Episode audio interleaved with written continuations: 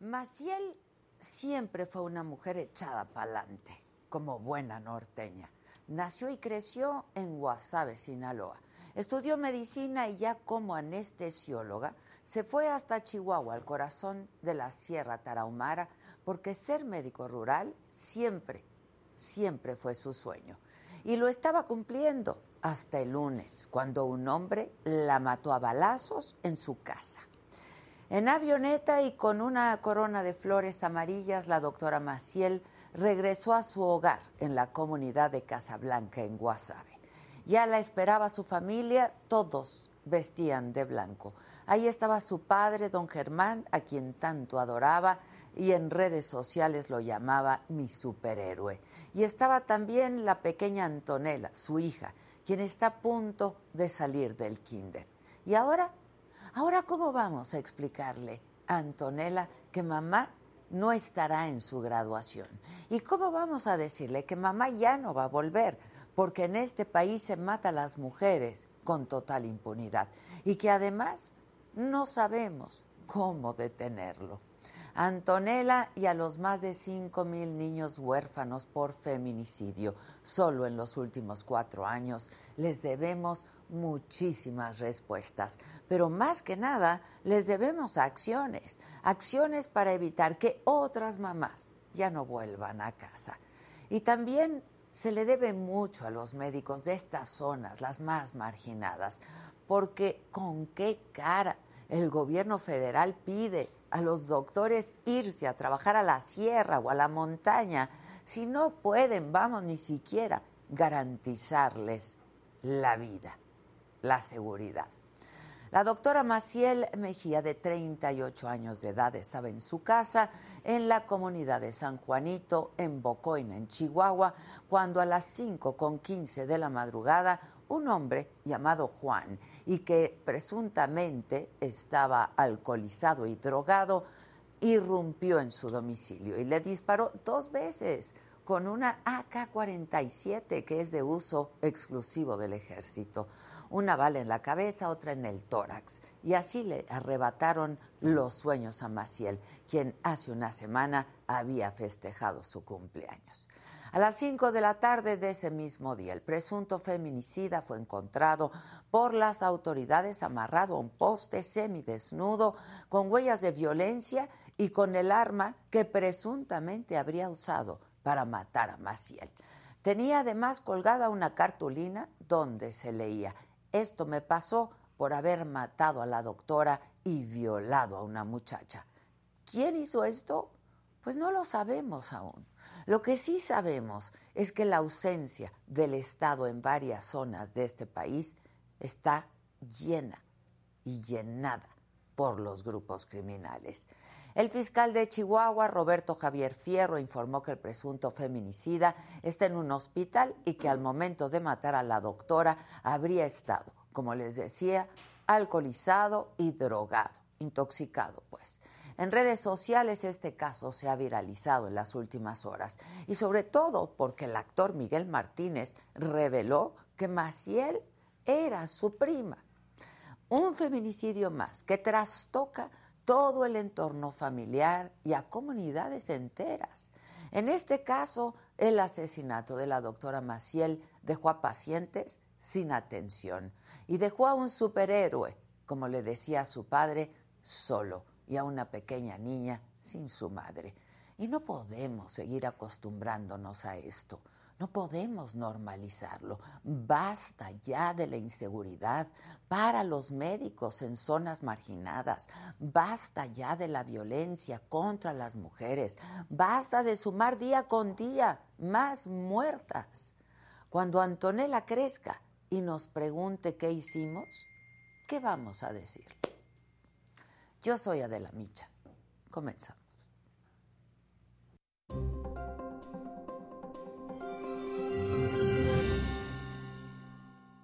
Hola, ¿qué tal? Muy buenos días. Los saludo con muchísimo gusto. Hoy que es miércoles, es 13 de julio.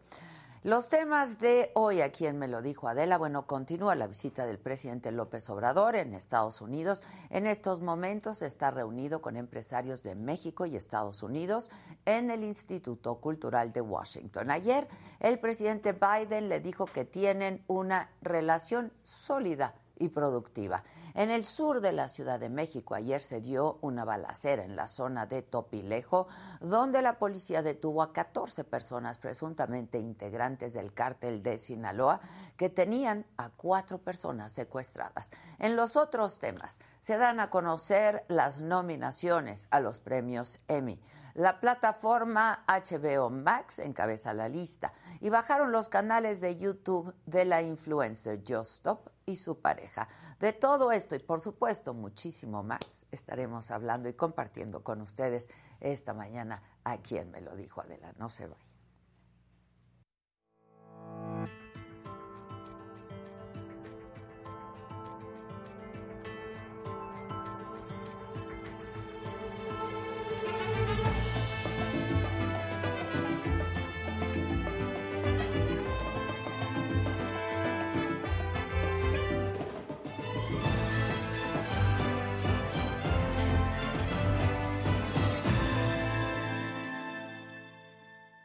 Como ya les informaba al inicio de este programa, la Fiscalía de Chihuahua ha informado, lo hizo a través de un comunicado, que el presunto asesino de la anestesióloga del IMSS Bienestar Maciel Mejía Medina, de 38 años, fue eh, encontrado amarrado de un poste y golpeado. Este hombre está vivo, permanece en el hospital. Lo cierto es que la violencia en esa zona del país pues no cesa, pues.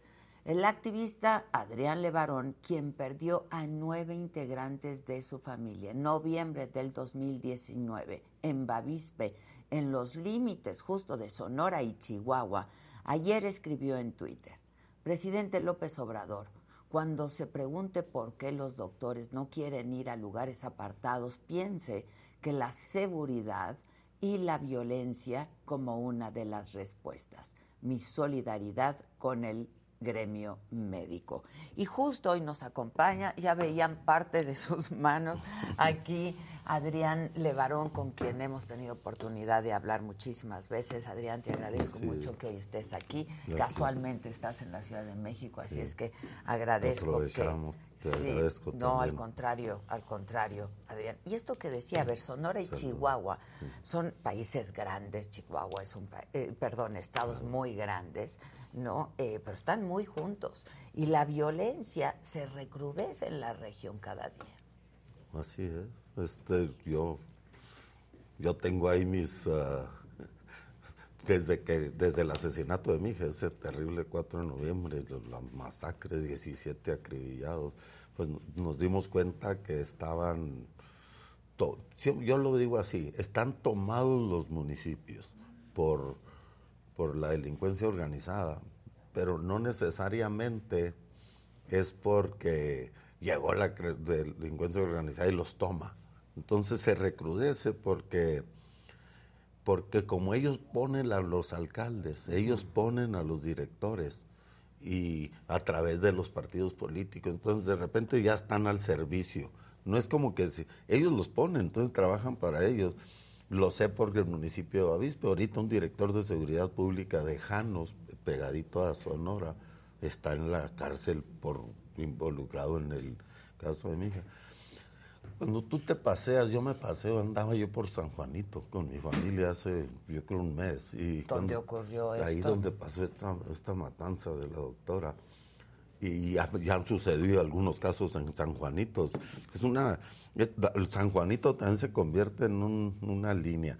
Pero una cosa que a mí me queda muy clara, uno de los grandes beneficios que le da al, al crimen organizado, así siento yo, este, es, es que ellos le cobran seguridad o le ofrecen seguridad a las mineras.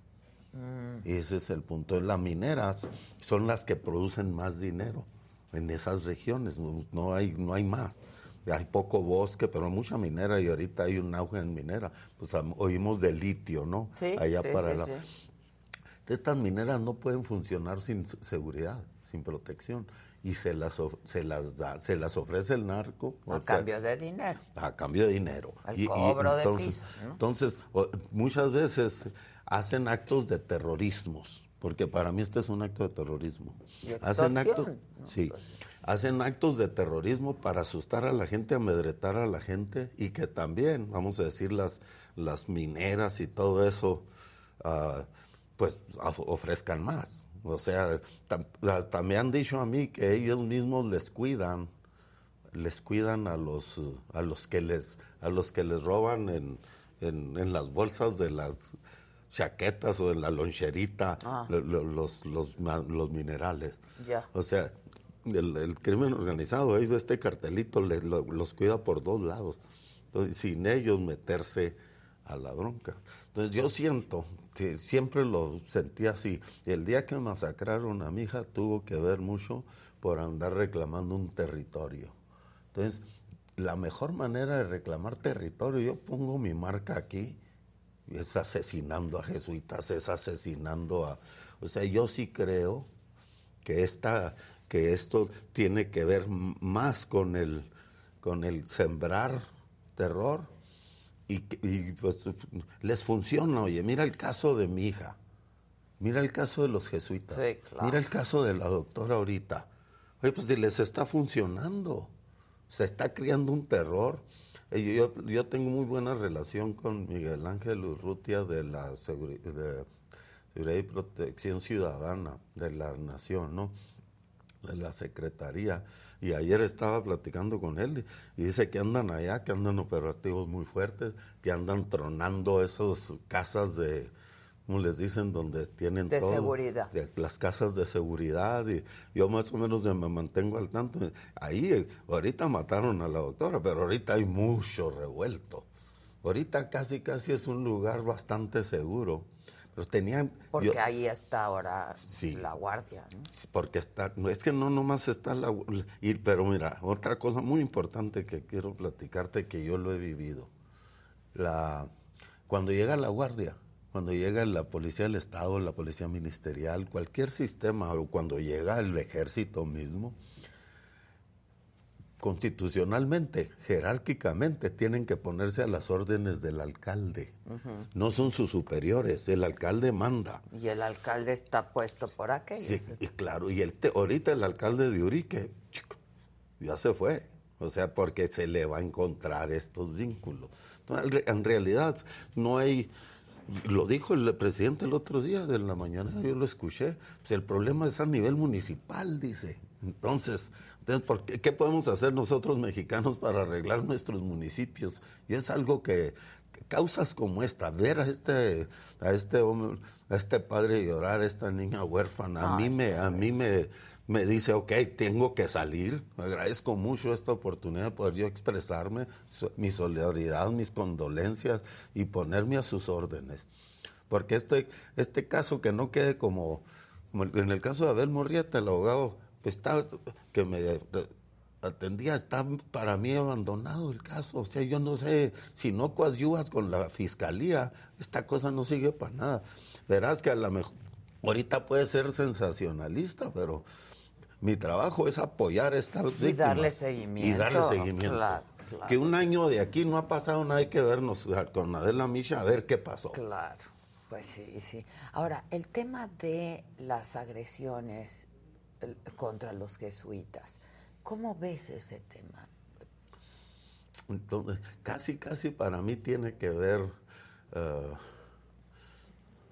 se le suben, se le suben los, los humos al, crimen organizado. por, por meses y meses todo anda más o menos bien, las aguas corren bien porque... Sí, pero con un temor y con una pues inseguridad por parte de los ciudadanos. Y, hasta cierta parte hay muchos ciudadanos que, aplauden ese mm. vivir bajo ese... el, yugo del Sí, el yugo.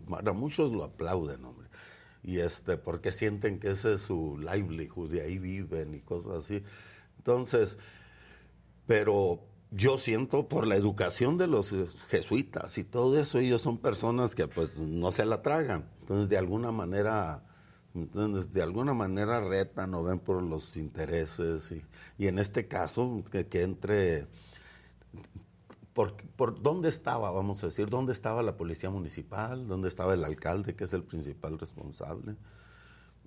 Este, porque técnicamente, mira, ante la ley, cuando a algún alcalde le dan su, toma protesta, el ejército le tiene que dar rifle, pistolas y placa, y al director de seguridad pública también, y a los 20 policías también.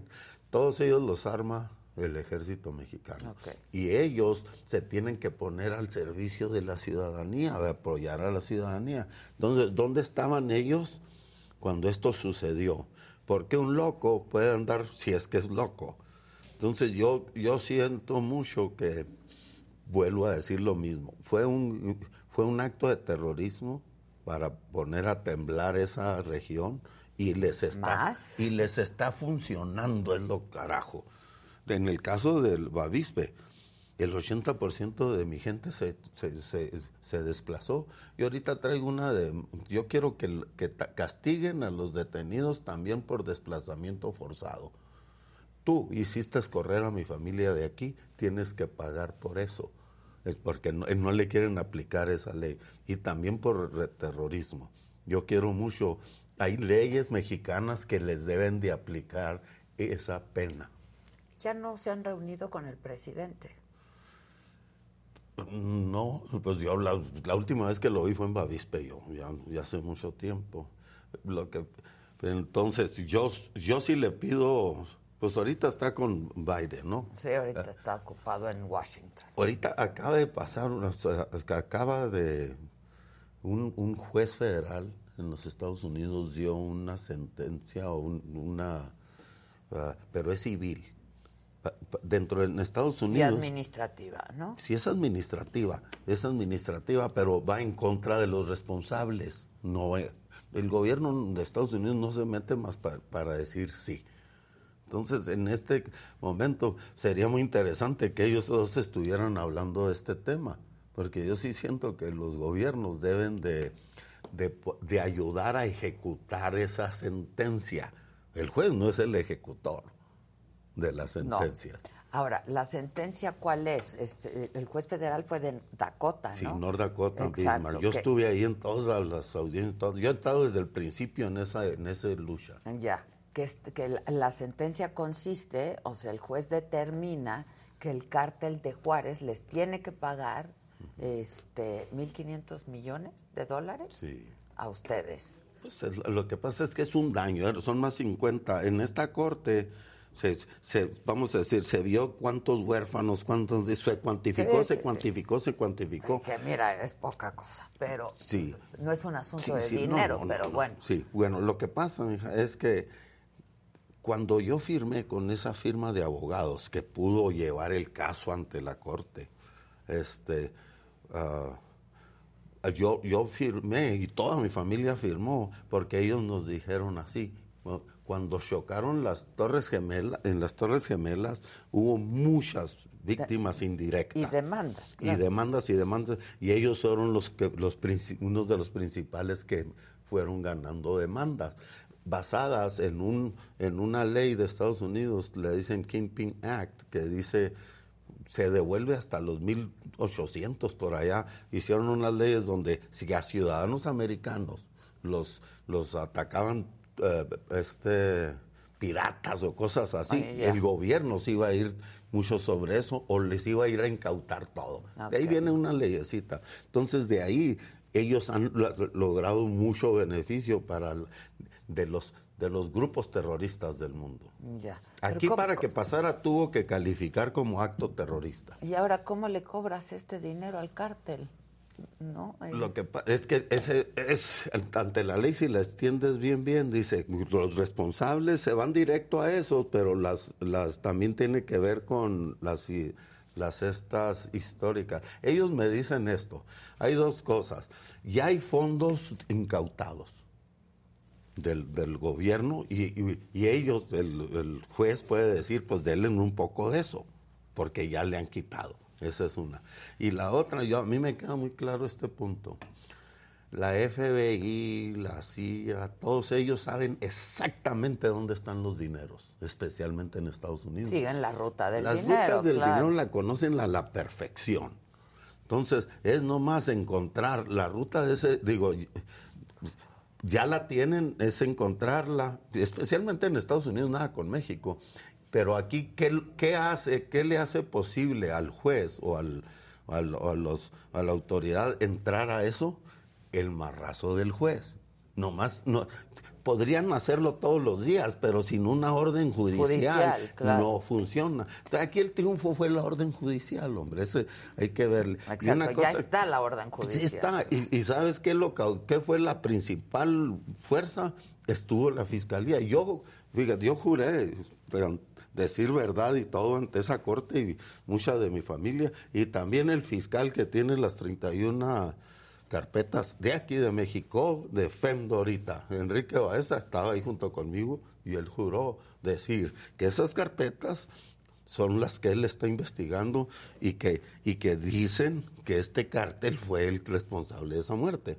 O sea, no es, no son cacahuates. Exacto, exacto. O sea, ahí es, es- si hay un- una relación bilateral en, en ese sentido. Pues yo lo conozco, pues yo es con el que más ha trabajado y, y tuvo, yo no sé si es la osadía o el permiso o la negociación de que lo hiciera ante el juez o no tendría caso. O sea, a estas gentes que asesinaron a mi hija, las están juzgando en México. O sea, sobre lo penal, lo criminal, no, no le... aquellos nomás son Allá tras es de las civil, rutas. Claro, la Nomás ruta tras del de la dinero. ruta del claro, dinero. claro. Oye, este, Adrián, ¿tú leíste este libro de Sally Dalton? Ujú, claro. Ahí, este, ella, eh, bueno, publicó este libro, ¿cómo Sí, se claro. llama? Este, Faith. No, no se, me llama, The Colony, se ¿no? llama, sí, The Colony, la, colo- colonia. La colonia. Es que a nosotros cuando hablamos de la colonia se refiere a colonia Levarón. Exacto. 100%. Ok. sí. Bueno, ahí Sally Dalton dice que eh, ustedes, la familia Levarón, tenía acuerdos con el Chapo y que luego se rompieron estos acuerdos y que esto generó la masacre de, de los Levarón. ¿Qué tienes que decir al respecto? Pues, lo que pasa es que es un, yo siento, si, si fueran a Levarón y todo, ahorita mi familia está totalmente indignada hasta por cómo las, las expone, vuelven a matar En a este mi libro. hija. En este libro está toda la colonia, toda la colonia. Yo hasta estuve investigando, pues, ¿quién, quién dijo algo de que, porque nosotros, yo creo que es una de las sociedades más abiertas del mundo, aunque no parezca. O sea, ahí todos, eh, tú conociste a Shalom, mi esposa, Sí, y todas, sí, sí, todas todos mis se hijas. conocen. No, hombre, es una, yo, fíjate, yo tengo, yo tenía 19 hijas, mujeres. Y yo y ahorita tengo 18 porque me mataron a una hija. Se Me, me- me- quieren mucho como el padre, como la doctora quería a su padre. Tienen una... y también soy sacerdote dentro de mi religión. Yo soy, yo bautizo y todo eso. Y que hablen esas cosas de mi colonia. también están hablando de mi familia y de mi persona. Y está, so- son, eh, se puede decir, manipularon cosas que están en el graffiti de las, del internet. Y, esto fue con mucho, con mucho plan. Como, como, como que quieren tumbar un árbol. Yo siento el trancazo muy fuerte contra mí, pero son puras mentiras. A la hora de unir esto, un- unas, unos- unas verdades que están escritas de que pasó hace 50 años, como yo te puedo decir claramente, que el 20 de agosto de 1972, este, un- se puede decir un- un- una célula criminal, pero le- esa sí era, sí era secta, se- esa secta, esa secta tuvo que ver con el asesinato de mi padre a balazos en Ensenada, California, y con una masacre que se realizó en el 74 en, en- en el, en el municipio de Ensenada, en, un, en un- Los Molinos, San Quintín. Murieron dos, balacearon 15, y ellos eran casi todos gringos, ¿eh? Y el, y el que lo dirigía era el hermano de mi padre. La secta. La secta, Erbil Morel, es, es, es hermano de mi padre, es mi Hermano tío. de esa- Es mi tío. ¿Que hubo una escisión? Sí, eso pasó, hubo decisiones, mi padre eh, eh, es que él pues, se, se echó a volar una congregación, este, se puso a nombre de él y hay cositas así, pero el, el día que pues, trataron de convertir esas tierras en ejido para que no se saliera con la suya, pero esa secta, esa secta siguió matando gente. Hay libros y libros y libros. Y, nosotros, hay un libro que te voy a regalar que se llama La historia de los Levarón. Al final termina donde a ese señor, a Lervold Morel, mi tío, lo metieron en la, a la cárcel en 1981, life for prison, y iba a ir a merecer fire squad. La colonia siempre ha ayudado a la justicia a que las...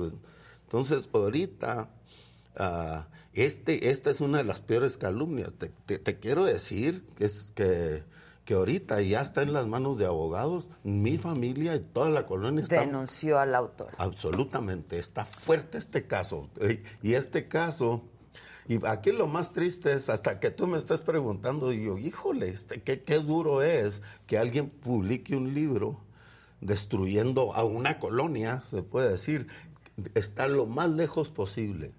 No digo que no hay casos aislados, y no, nos reborujan con toda la mierda que anda en el mundo y nos quieren meter a esa. Y ahora resulta que el Chapo, pues yo no sé ni de dónde lo sacan. Yo no sé ni de dónde pueden empezar a sacar. Nosotros... Tú nunca lo conociste, ustedes nunca Nadie, lo no conocieron. No, sabemos nunca. ni quién es. Yo lo conozco por los corridos, porque sabemos, pero él, eh, para nosotros, eh, se puede decir que hasta de...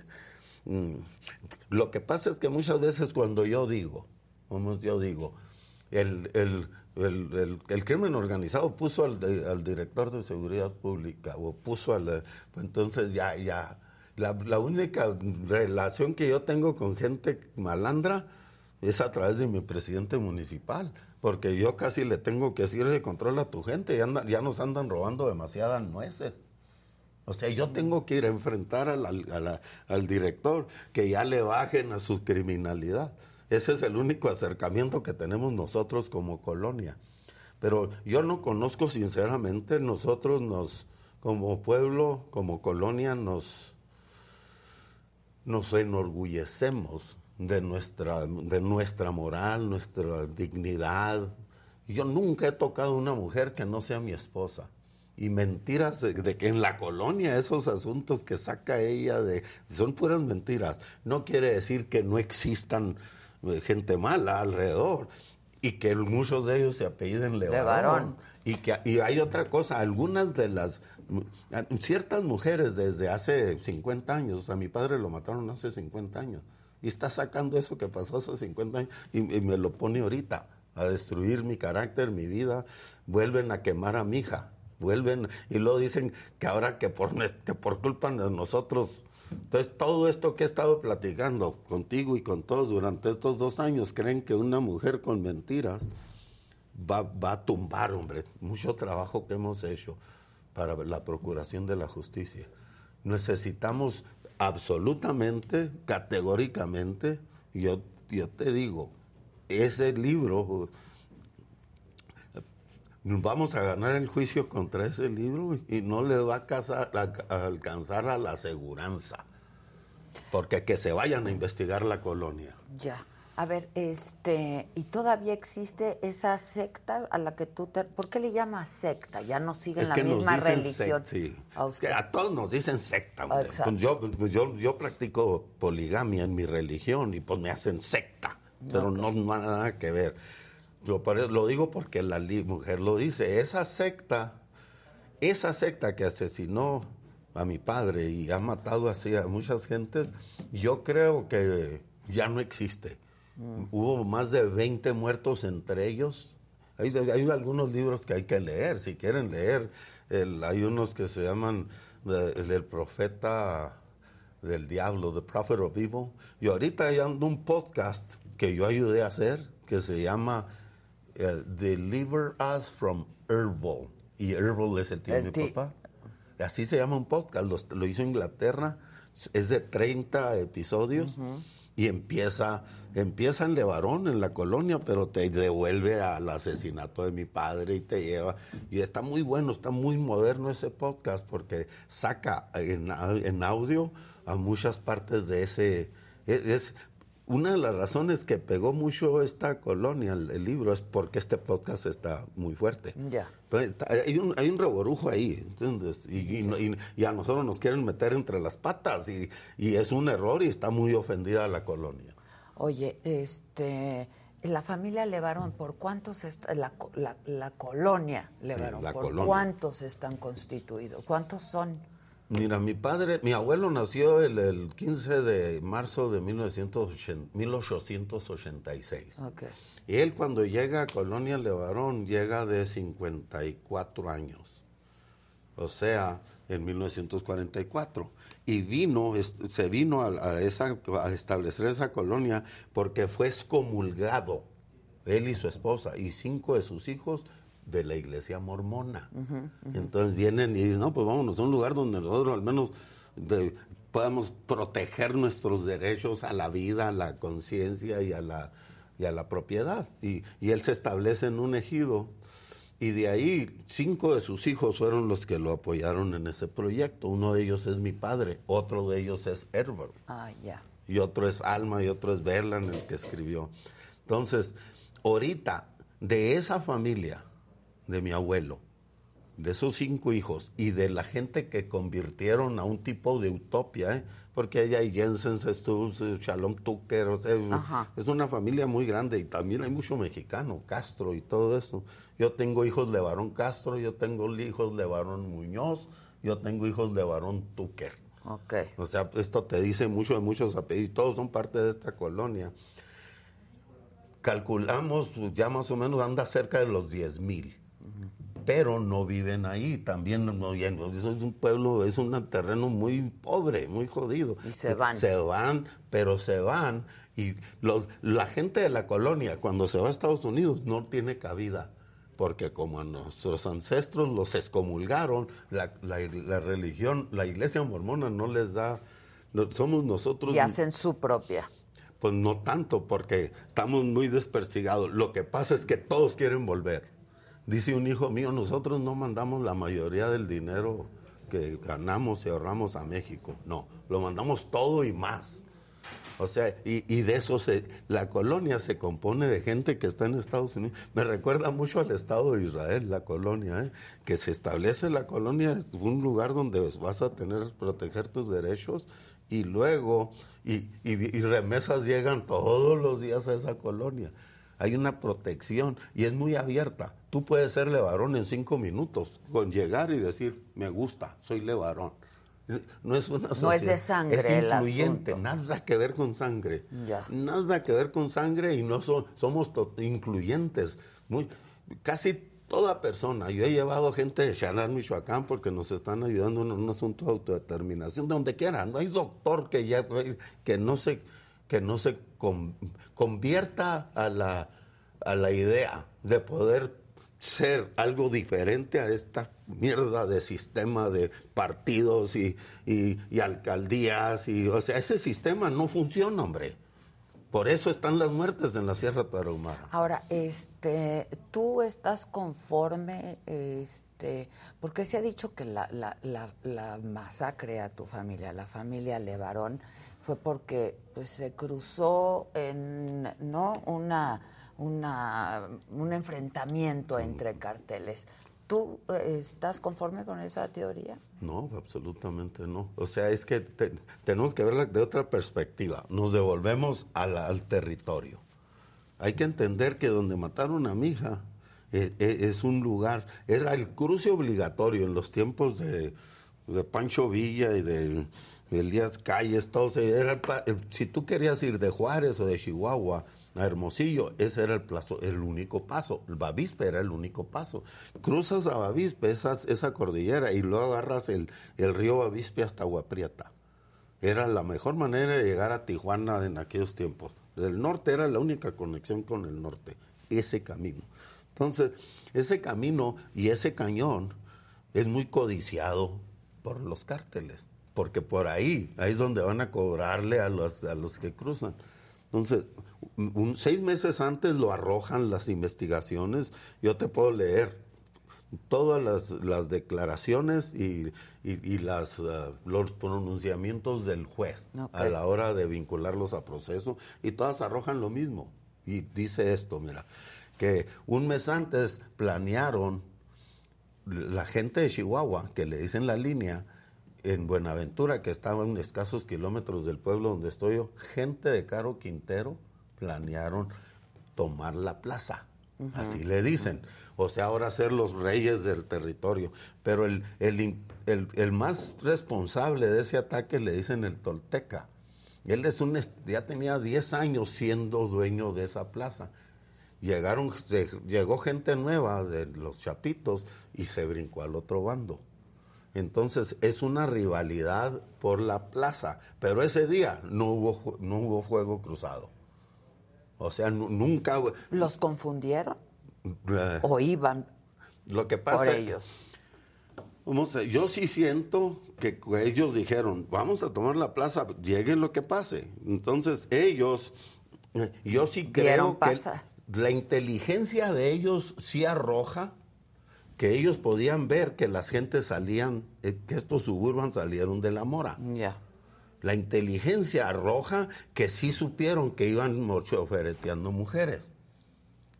Porque, oye, pues, pues, yo lo veo, yo con un, yo con un celular puedo ver donde, donde cruzaron, donde se le el carro. O sea, la inteligencia arroja que ellos sabían, o sea, la confusión está, no, es que vamos a decir que una confusión pudo haber sido que a lo mejor iba un malandro adentro, vamos a decir. Eso para mí es lo más cerquitas a la confusión. Si hubiera habido un hombre adentro de, esas, de una de esas tres camionetas, que fueron tres casos, a lo mejor no estaría la historia.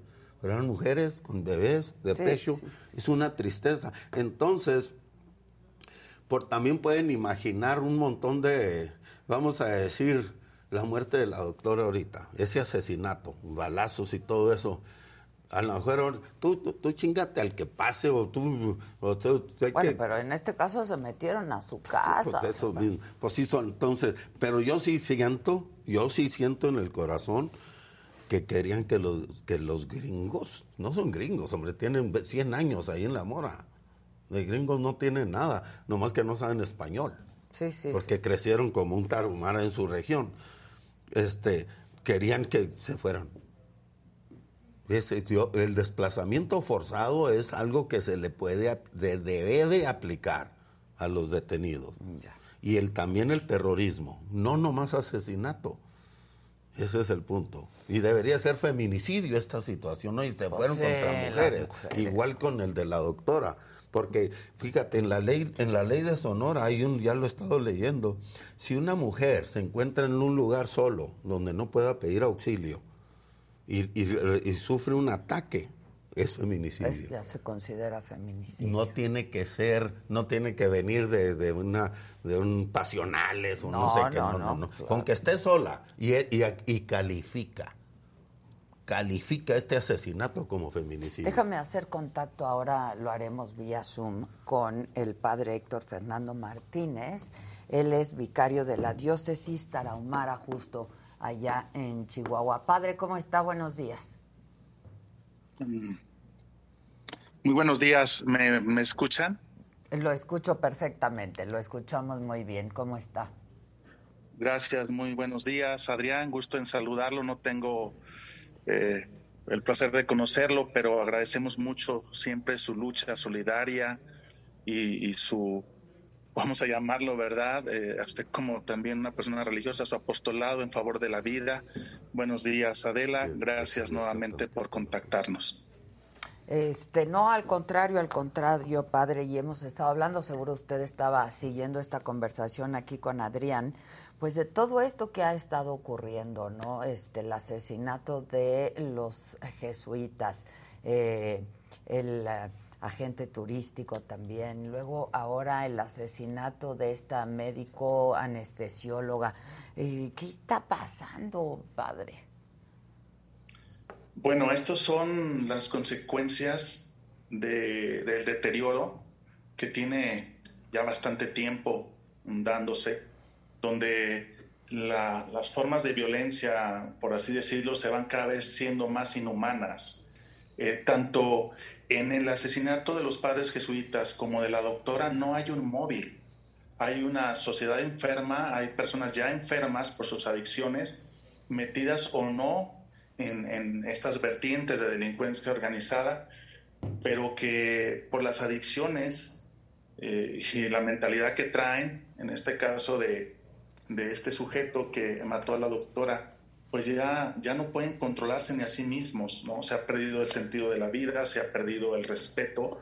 Este sujeto mm, no iba directamente contra la doctora, iba a tratar de sustraer a la empleada, a su eh, a la señora que hacía acompañar a la doctora, iba por ella y finalmente se la lleva. Esto ya y lo la dijo. Trata de defenderla y, Perdón, y la padre. mata. Entonces. Esto ya eh, lo dijo en la fiscalía, ya es concluyente esto.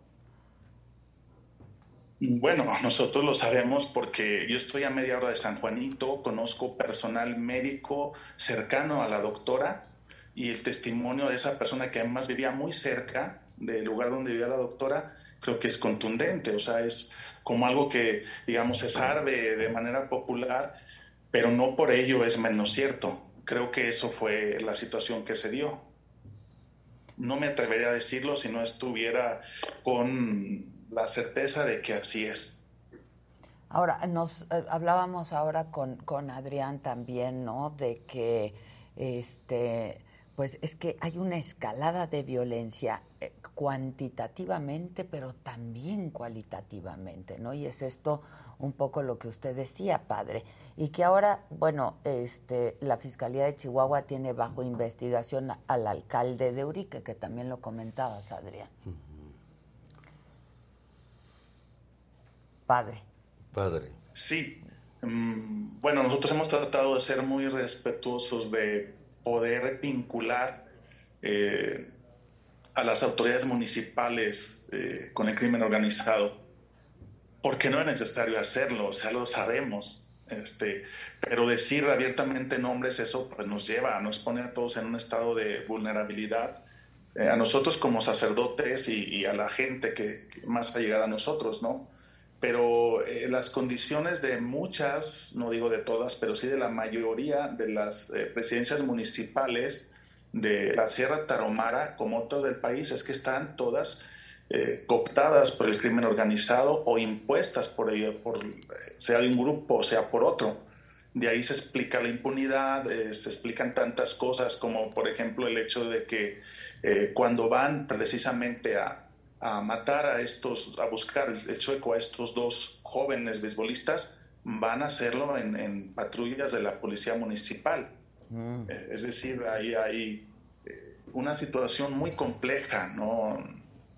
De complicidad, quizá también de, pues, de secuestro como tal de la institución, del Estado de Derecho, de- del uso de medios eh, públicos, incluso para delinquir.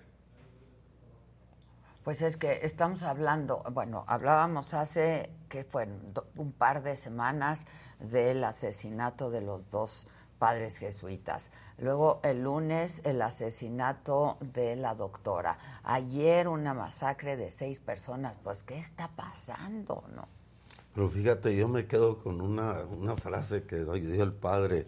Entonces, es que sabemos, pero ¿Qué hacemos? Pero, no? pero ¿cómo denunciar? Y, y entonces, imagínate el grado de, de, se puede decir, de autoridad que reclama un alcalde, donde la ciudadanía ni siquiera pueda hablar o cuestionar su, sus procederes. Por miedo, porque sí están sembrando el terror, ¿no? Por todos estos actos, Pero padre. es- ese sentir del padre de, oye, no, no, hay- no hay que hablar, lo, lo, lo respeto, es lo mismo que hacemos nosotros, porque, oye, oye pues te, Se te te va pones la a las vida, patadas, pa- se claro. te pones a las patadas con alguien que no nomás es delincuente, sino hasta trae placa para dirigir. Lo que dice el padre a mí me toca porque lo he vivido, lo he sufrido.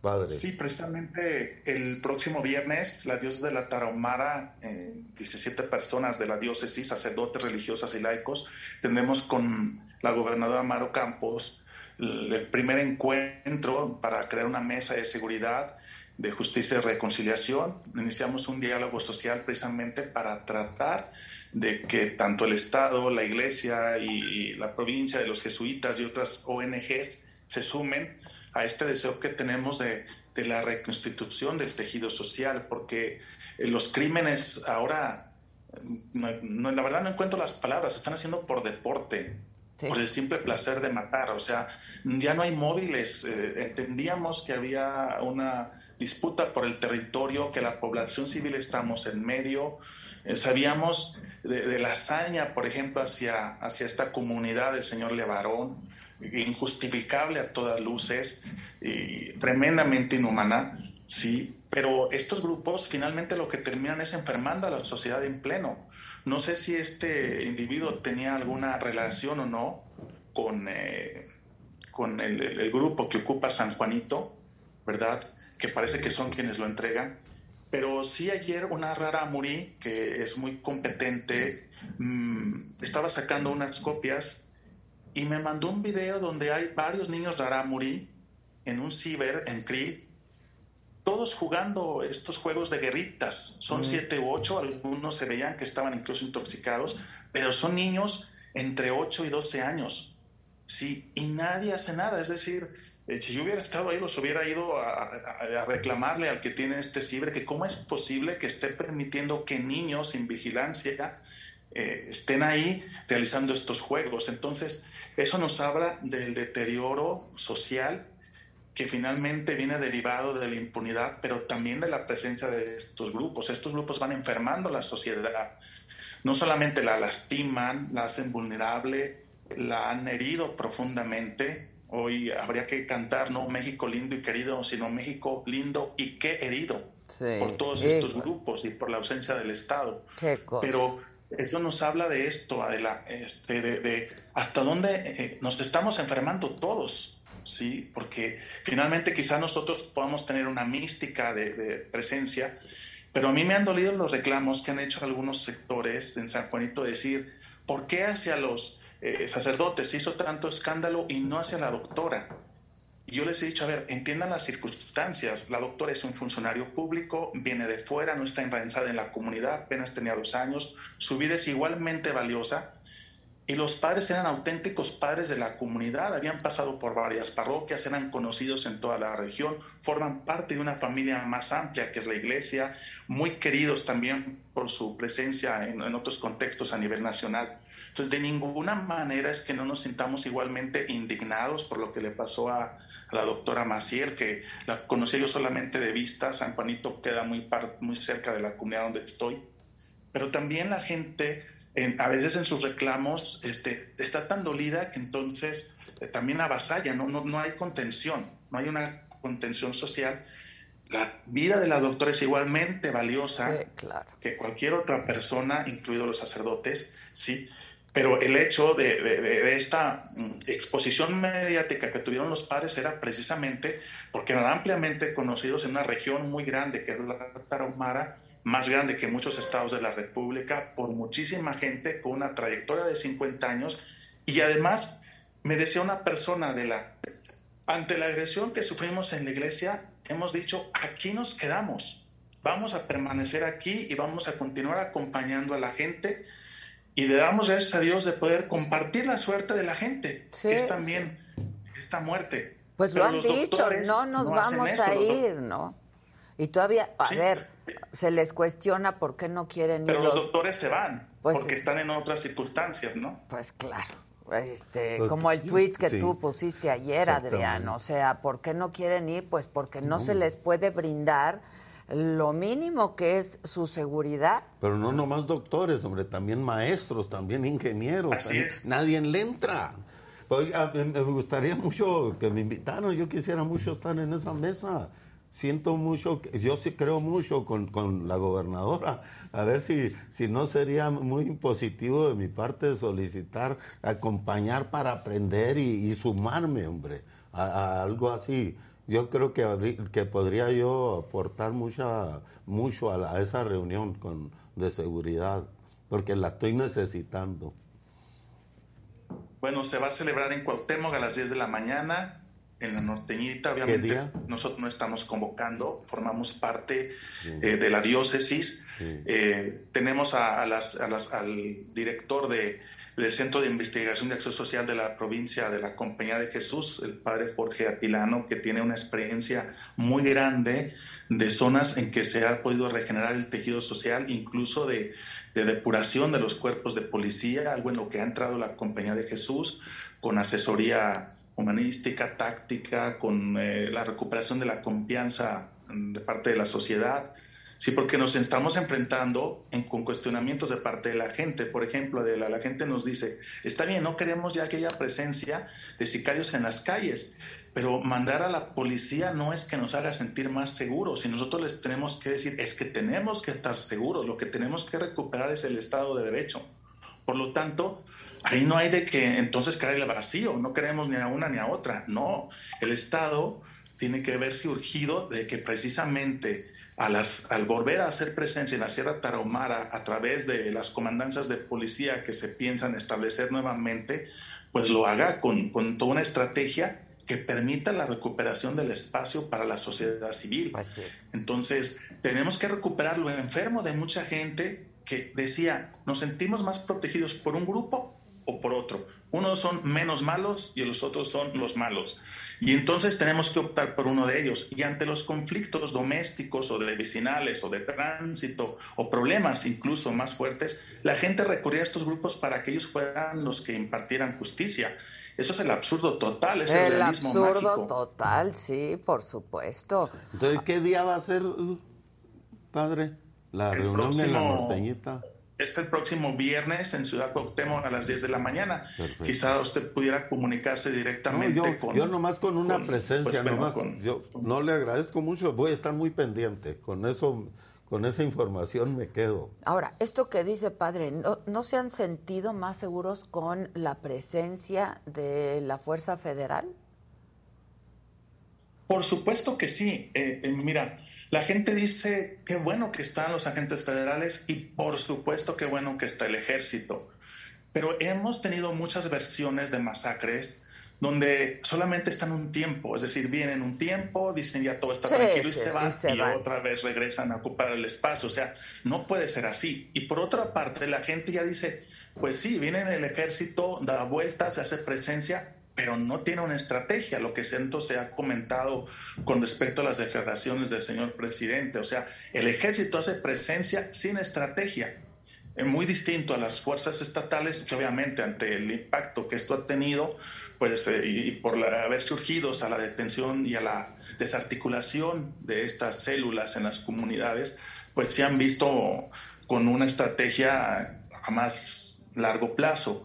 Pero eso duele también, o sea que, en ocasiones pareciera que el ejército mexicano se mueve en la sierra como cualquier otro turista, sin una estrategia, diciéndolo con todo respeto, porque valoramos mucho su presencia y creo que es de las pocas instancias de seguridad que, aún es confiable y que con la que la gente se siente finalmente más cobijada. Sin duda. Este, padre, le, le pregunto, ¿ustedes en Cerocahui se unieron, por ejemplo, a esta jornada eh, de oración por la paz. ¿Y cómo fue la respuesta? Bueno, lo primero es que la, Sierra Tarahumara se está sintiendo eh, parte de México. O sea, es increíble que por primera vez, ¿no? Por primera vez parte de México. No quisiera decir por primera vez, pero eh, nos estamos sintiendo parte de México porque la, la Tarahumara tiene uno de los índices de marginalidad más grandes en el mundo en el mundo, no en México, en el mundo. Quizá podamos compararnos a otras regiones de Guerrero, por ejemplo, ¿no? Pero eh, la Tarahumara, por ejemplo, como iglesia es la única instancia de misión como tal, por lo inaccesible del territorio, por la conformación de las culturas, pero también por la, la presencia del Estado que no siempre ha podido tejer una red eficaz de atención por muchas razones, ¿no? A veces porque han claudicado ante ello, a veces porque no ha sido posible, en fin, ¿no? Entonces, la gente estaba impactada mm, viendo un noticiero yo aquí con algunos rarámuri.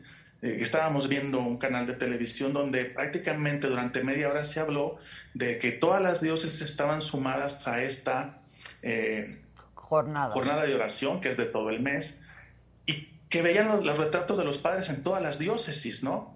Y decían, pues mira, ¿quién iba a pensar que el gallito y que Morita pues de repente se iban a volver tan, tan populares como nunca lo eran en la Sierra Tarahumara, pero ahora en todo México y en muchas partes del mundo, porque eh, de Perú yo recibí, de Ecuador, de, de, algunas parroquias de Chicago, fotografías de que estaban todos unidos por, por esta jornada de oración que, tiene varias etapas, como tú lo sabes. El próximo domingo nosotros nos estamos preparando aquí en Sisogichi para hacer una procesión con las víctimas de la masacre de Sisogichi, que fue hace, hace dos años dejó seis muertos y que pasó completamente inadvertida, casi diría en el Estado y en el resto del país, por supuesto. Eran los tiempos de la pandemia, pero fue un asunto muy doloroso porque creíamos que Sisogichi, por el valor religioso que tiene, aquí es la sede eh, de los jesuitas, es la, la, el punto desde donde inició la evangelización hace 400 años, entonces es un lugar histórico muy importante, le dicen el pequeño Vaticano de la Taromada, ahora yo soy el párroco acá, y, y, porque es un lugar mucho, muy pacífico, viven menos de mil personas, ni siquiera somos algo importante en el aspecto, sí histórico, pero no turístico, yeah. estamos a, a, media hora de Krill, pero eh, pues no, la, gente quiere sacar las fotos de sus muertos. A veces me piden, padre, ¿puede bendecir la foto de mi, de, mi hijo? Y mucha gente se queda, pues no son imágenes de santos. Yo le digo, claro que sí. Vamos a bendecir la memoria, la vida, la familia. Son signos que para la gente representan mucho, consuelo, reconciliación. Y, y, y a veces lo que duele es que la presencia de la iglesia es la única oportunidad de consuelo que tiene la gente. A mí me tocó estar cuidando los cuerpos de las seis personas tiradas en la calle durante horas, porque Cuauhtémoc, que está a dos horas de aquí, de donde estaban los cuerpos del Ministerio Público que tenía que venir, tardaron seis o siete horas. A ver, la, la matanza fue a las seis, llegaron a las dos de la mañana, fueron más, fueron ocho horas. ¿Sí? Donde uno tiene que estar cuidando los cuerpos y acompañando a las familias y no toquen esto, cuidado, esto es parte del crimen y, estar abrazando a toda la gente, de repente eso se convierte como una especie de velación mortuoria de los, de sus seres queridos que están ahí, ¿sí? Entonces también les toca a la gente vivir eso, ¿no? Esas horas de desamparo, de ausencia del Estado, no culpabilizo, pero falta mucha capacidad de reacción, Adela. Esto es la tarahumara. Pues sí. No es lo mismo en otros lugares. Y como yo Entonces, he dicho mientras... tantas veces, con quienes tenemos deuda grande, ¿no? E histórica. Pues, mm, hemos buscado que el día, de, el día del diálogo, eh, primero, haber dialogado con la gobernadora luego de un año, eh, pues ha sido para nosotros también muy reconciliador. O sea, como yo lo dije, buscamos más de un año reunirnos con ella porque nosotros estábamos detectando que esto estaba llegando a, ya límites ya irreversibles. No se pudo por distintos factores, eh, muchos del presbiterio estábamos muy molestos por esa falta de atención, pero finalmente el encuentro que tuvimos el viernes pasado fue muy profundo, de mucha reconciliación, lo hicimos el señor obispo y yo, posibilitamos este nuevo encuentro donde ya participan el empresariado, participan a participar ONGs, la diócesis por supuesto, y donde intentamos que con seriedad eh, se puedan atender los problemas de la Sierra Taramara en su integralidad. No, no solamente aquí es una cuestión de eh, violencia en el sentido como ahora se está viendo. Hay otros tipos de violencias.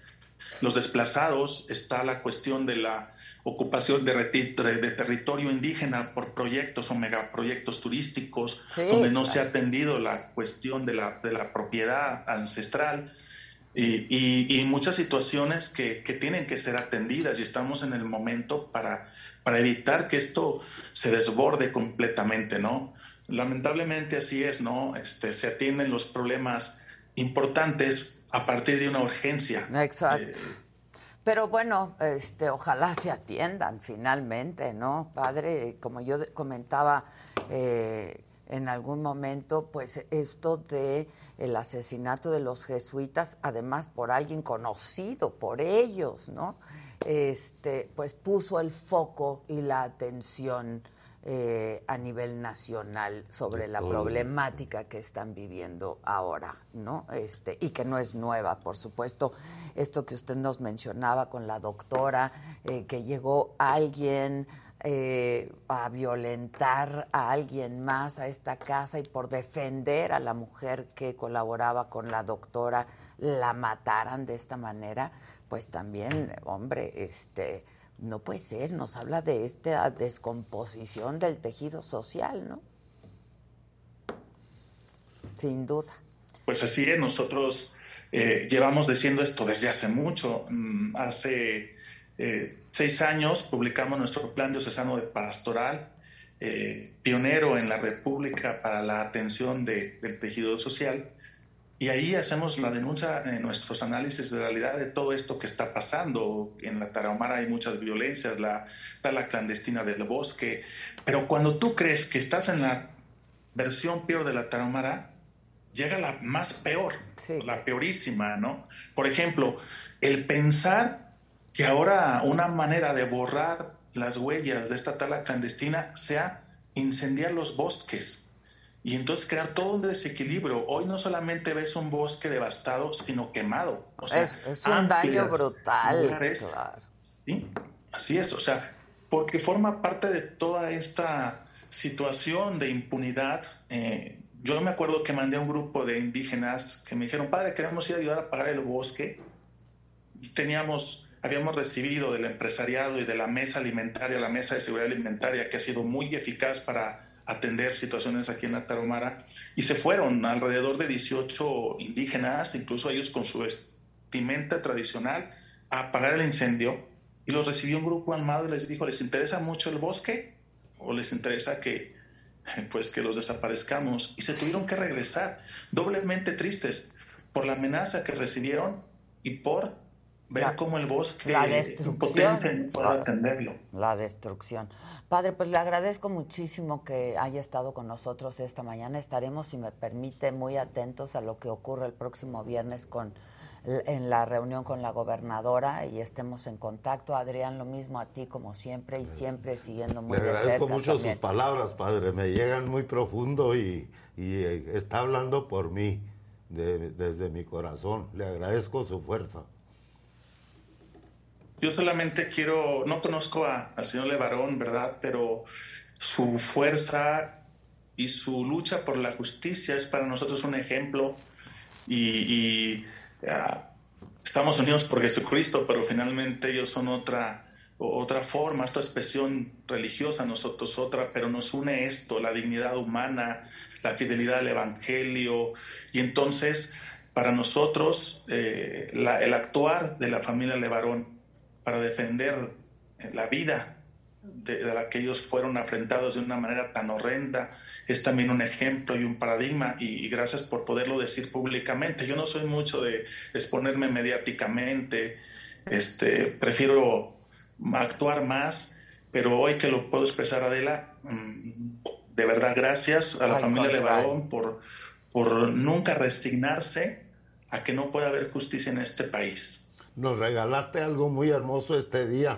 con Adela a todo México. La verdad que sí, padre. muchas gracias. Gracias. Eh, a mí también me llega muchísimo. Muchas gracias. Mi querido Adela, muchas gracias. No, vayas a llorar porque me vas a hacer llorar me pega, Me pega. Sí, llega, ¿no? Llega, llega, mucho. Está suave cuando gente es solidaria y, lo sabe expresar. Claro, sin duda, sin duda.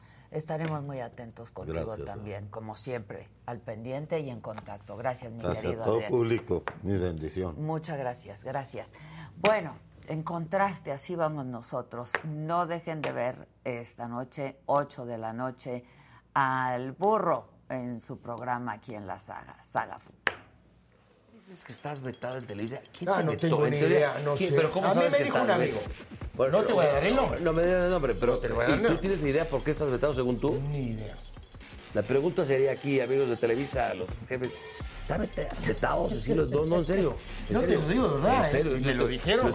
Alguien de adentro. ¿eh? Es que son muchas cosas. Es que sí, sí, cabrona que México se quede sin Olimpiadas, sin Sub-20. Pero espera, a ver, mi hermano querido, a ver, cabrón. Eso, a ver, hay que hacer una limpia en la federación. No, pero. De raíz, Pero cabrón. también hay que, hay que ver. La entrenadora esta Mónica Vergara, lo que acaba de hacer con Jamaica, vete a cagar. Está bien. Hoy, hoy, ¿eh? Esta selección no pasa a la siguiente fase. La- hablas de No mundial? pasa la de grupos. No pasa la de grupos. Pero me preocupa mucho más el 2026. ¿eh? Dinos algo que no Con sepas de tu padre. Bueno, algo que casi nadie sabe es que tiene un genio de la chingada.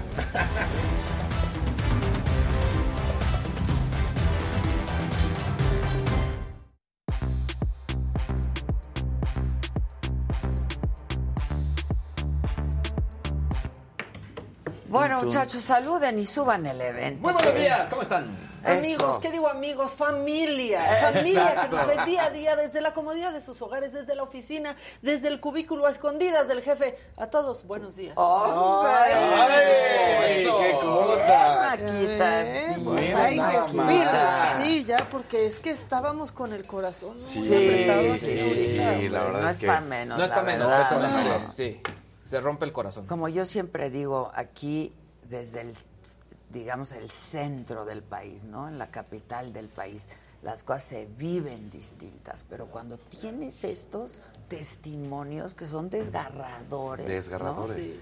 Híjoles, cara. Sí, es que a uno se le olvida, viviendo en la. Ciudad de México, Claro. se te olvida la realidad del país a veces, ¿no? Sí. Este, que, que sí me mande el libro de la familia Levarón, ¿no? Adrián, porque sí me interesa mucho, Pongan su mucho like. leerlo. ¿Cómo estás? ¿Te pelaste o qué? Sí. ¿Ayer? Se Ayer. peló, pero ayer. Ya Sí, se peló ayer. Pero no se la peló porque Sí. andaba Exacto. muy... María José. Cetina nos manda un anaranjadito. Muchísimas gracias, gracias por sus likes, gracias por su compañía. Y ahí si pueden, pues con su apoyo también este nos hacen firmes aquí. Oye, qué Claro. padre ayer Saga, ¿eh? Mira, se una naranjita. Qué padre saga ayer, Sí, ¿no? sí. Que- yo, yo aprendí mucho, la verdad. Y son o como sea, de estos personajes todo, que de, de pronto quizá algunos no ubicábamos. Nos queda claro que Kevin sí. Sí, él sí, él muy sí. bien. Él muy sí. bien. Él Kevin pidió la cámara uno, luego, yo quiero la cámara uno. Sí, ¿no? exacto. Este, pues sí aprendes un chorro, la verdad, de cómo se mueve eh, las redes sociales, las distintas plataformas. Lo que contó de cuántas veces la bajaron. Exacto, con nueve, ocho, nueve millones de seguidores y la bajaron. ¿Qué nos queda? Y no. Pues nos queda ir por dos millones.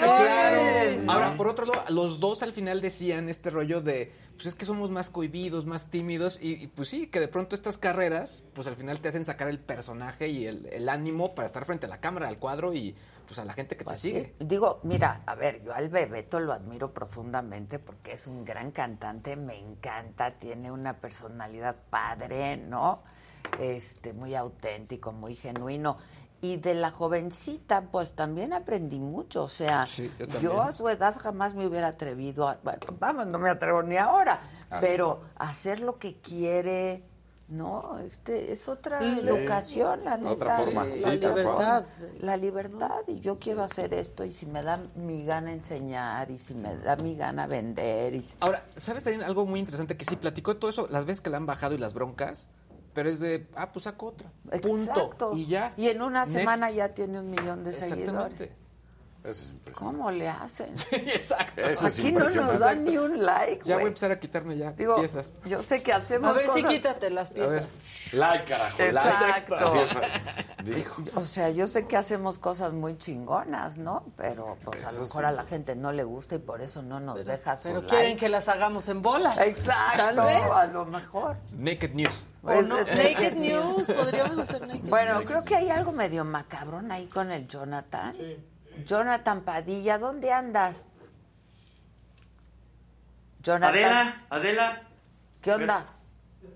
escuchan, buenos días. Mira, como nos encontramos en el centro de salud de, Hoy.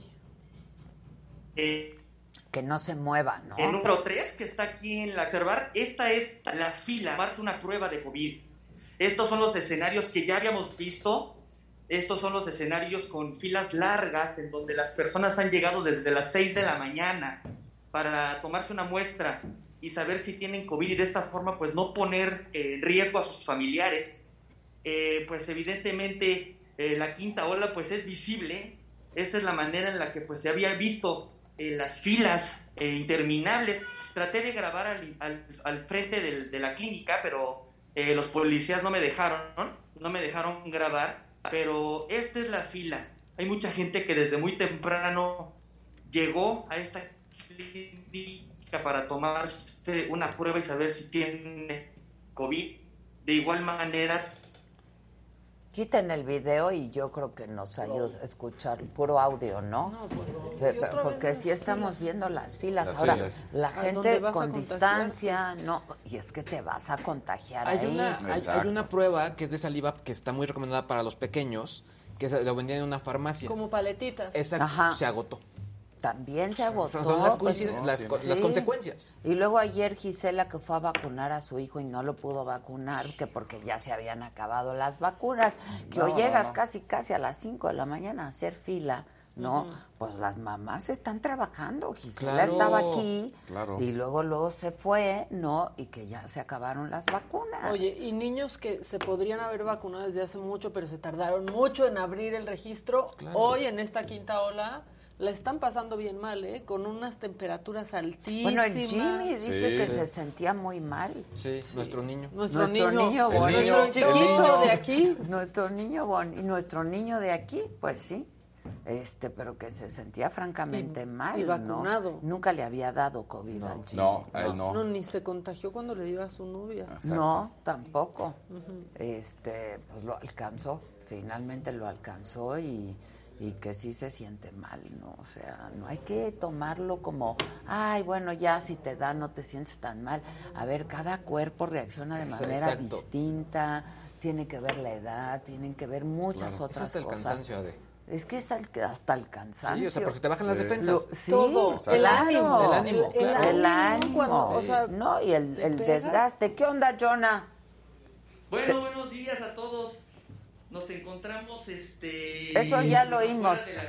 la-. Eso sí ya lo escuchamos, pero nos decías que, y veíamos que son largas filas, ¿no? Eh, eh, la Sí. gente la veo ahí guardando distancia, con cubrebocas, etcétera, porque evidentemente se sienten mal, ¿no? Ya tienen algún síntoma y por eso se van a sacar una prueba. Pero está, eh, fluye con rapidez, las, ¿qué está pasando? Hay gente aquí que desde las 6 de la mañana está haciendo fila. Acaba de entrar una de ellas hace como 3, 4 minutos. Imagínate. Es decir, Cuatro casi horas. hor- Ajá. Para, para tomarse esta prueba. Pero no solamente es la fila, sino es el escenario. El escenario es el mismo de, de- de la primera ola, donde son filas enormes de gente con demasiados síntomas, que se siente mal, que ya posiblemente tiene COVID y que pues de- evidentemente desde temprano ya se están empezando a formar para tener estas pruebas. Para ellos esto es una quinta ola en, en- en efecto, o sea, ellos están viendo eh, un- un- una situación como, como la primera ola que sucedió y pues esto es lo que está sucediendo ahorita en esta clínica de salud número 3. Son más de 100 personas, la fila no se ha reducido. Siguen entrando, salen y la fila sigue el mismo tamaño. Híjoles, pues sí. cuántos, cuántas pruebas tienen, porque también se, Se van a acabar las pruebas Exacto. también, que le digan a la gente a cu- cuántas, ¿Cuántas? más hay, ¿no? Para Sí. que no se queden horas ahí y cuando lleguen les digan ya se acabaron. Ajá, y ¿no? alcancen a ir a otro kiosco. Bueno, Jonah, pues gracias. Ahí, a ver, ¿a dónde te mueves y nos, nos avisas, no? Estamos a la orden y estamos aquí pendientes. Gracias, Jonah. Gracias. Bueno, pues el que sigue, por favor. El que sigue, muchachos.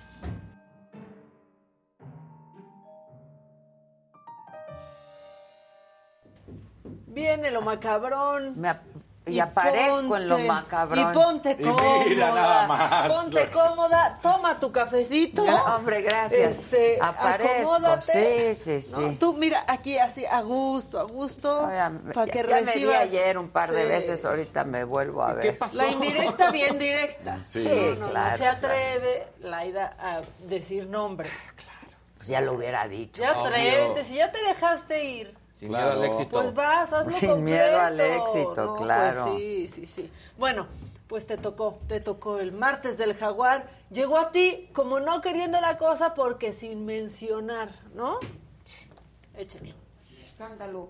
Eh, yo nunca amenacé, pero a- hasta de estas conductoras de la televisión, que una de que me caía bien y yo la sentía, la, la veía con, eh, pues con simpatía, no se enredaron en la bandera feminista y, y que soy una envilecida y que soy no sé qué, como dice Andrés Manuel, hasta mis pobres hijas la sacaron, ¿no? Mis hijas ni están aquí, son recuidadosas para que no anden diciendo que los hijos se están metiendo las manos en el erario público, en fin. Entonces, digo, esto fue de llamar la atención, ¿no? Entonces, pues, eh, con este vestido que traigo aquí, de, de- con mi hipil que me dio Juanita, gracias Juanita, de Calquiní, mi presidenta municipal de Calquiní, mm, pues yo, yo les digo, pues bomba, porque fue como una bomba eso, ¿no? Y yo, yo solo dije que Alito no le manden sus fotitos, pues su amor no es verdadero.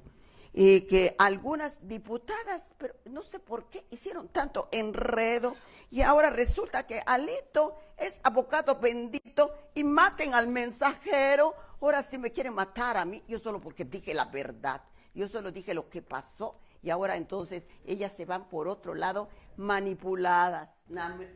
No, a ver, le voy a responder a mi querida Laida, Sí, ¿no? Sí, sin nombre duda es una vileza política, sin duda, ¿no?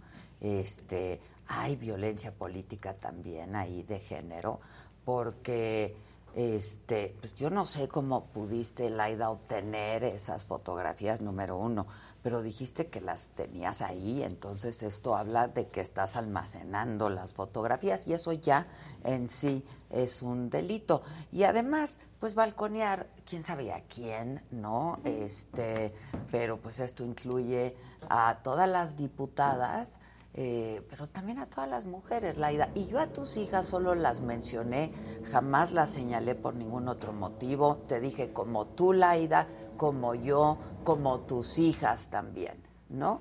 Que no, a ver, ¿dónde está la sororidad, no?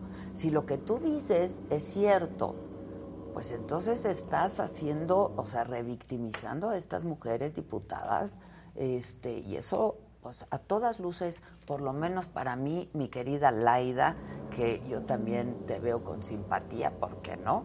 Este, está mal, está mal. Y lo tenía que decir, y cuando alguien tiene algo que decir, pues lo dice, ¿no? Esto es independiente a cualquier otra cosa. Este, y lo pienso, y no me enredo en ninguna bandera feminista, ¿eh? Tú me conoces, me conoces bien, no me conoces de ahora, me conoces desde hace muchos años y sabes de mi trabajo periodístico en favor de una causa feminista, ¿no? Por la igualdad y la equidad de oportunidades sobre todo. Entonces, no, no me enredé en ninguna bandera, no estoy manipulada por absolutamente nadie. Yo tenía que decirte eso y lo dije, te lo dije y qué bueno que te llegó el mensaje. Esto.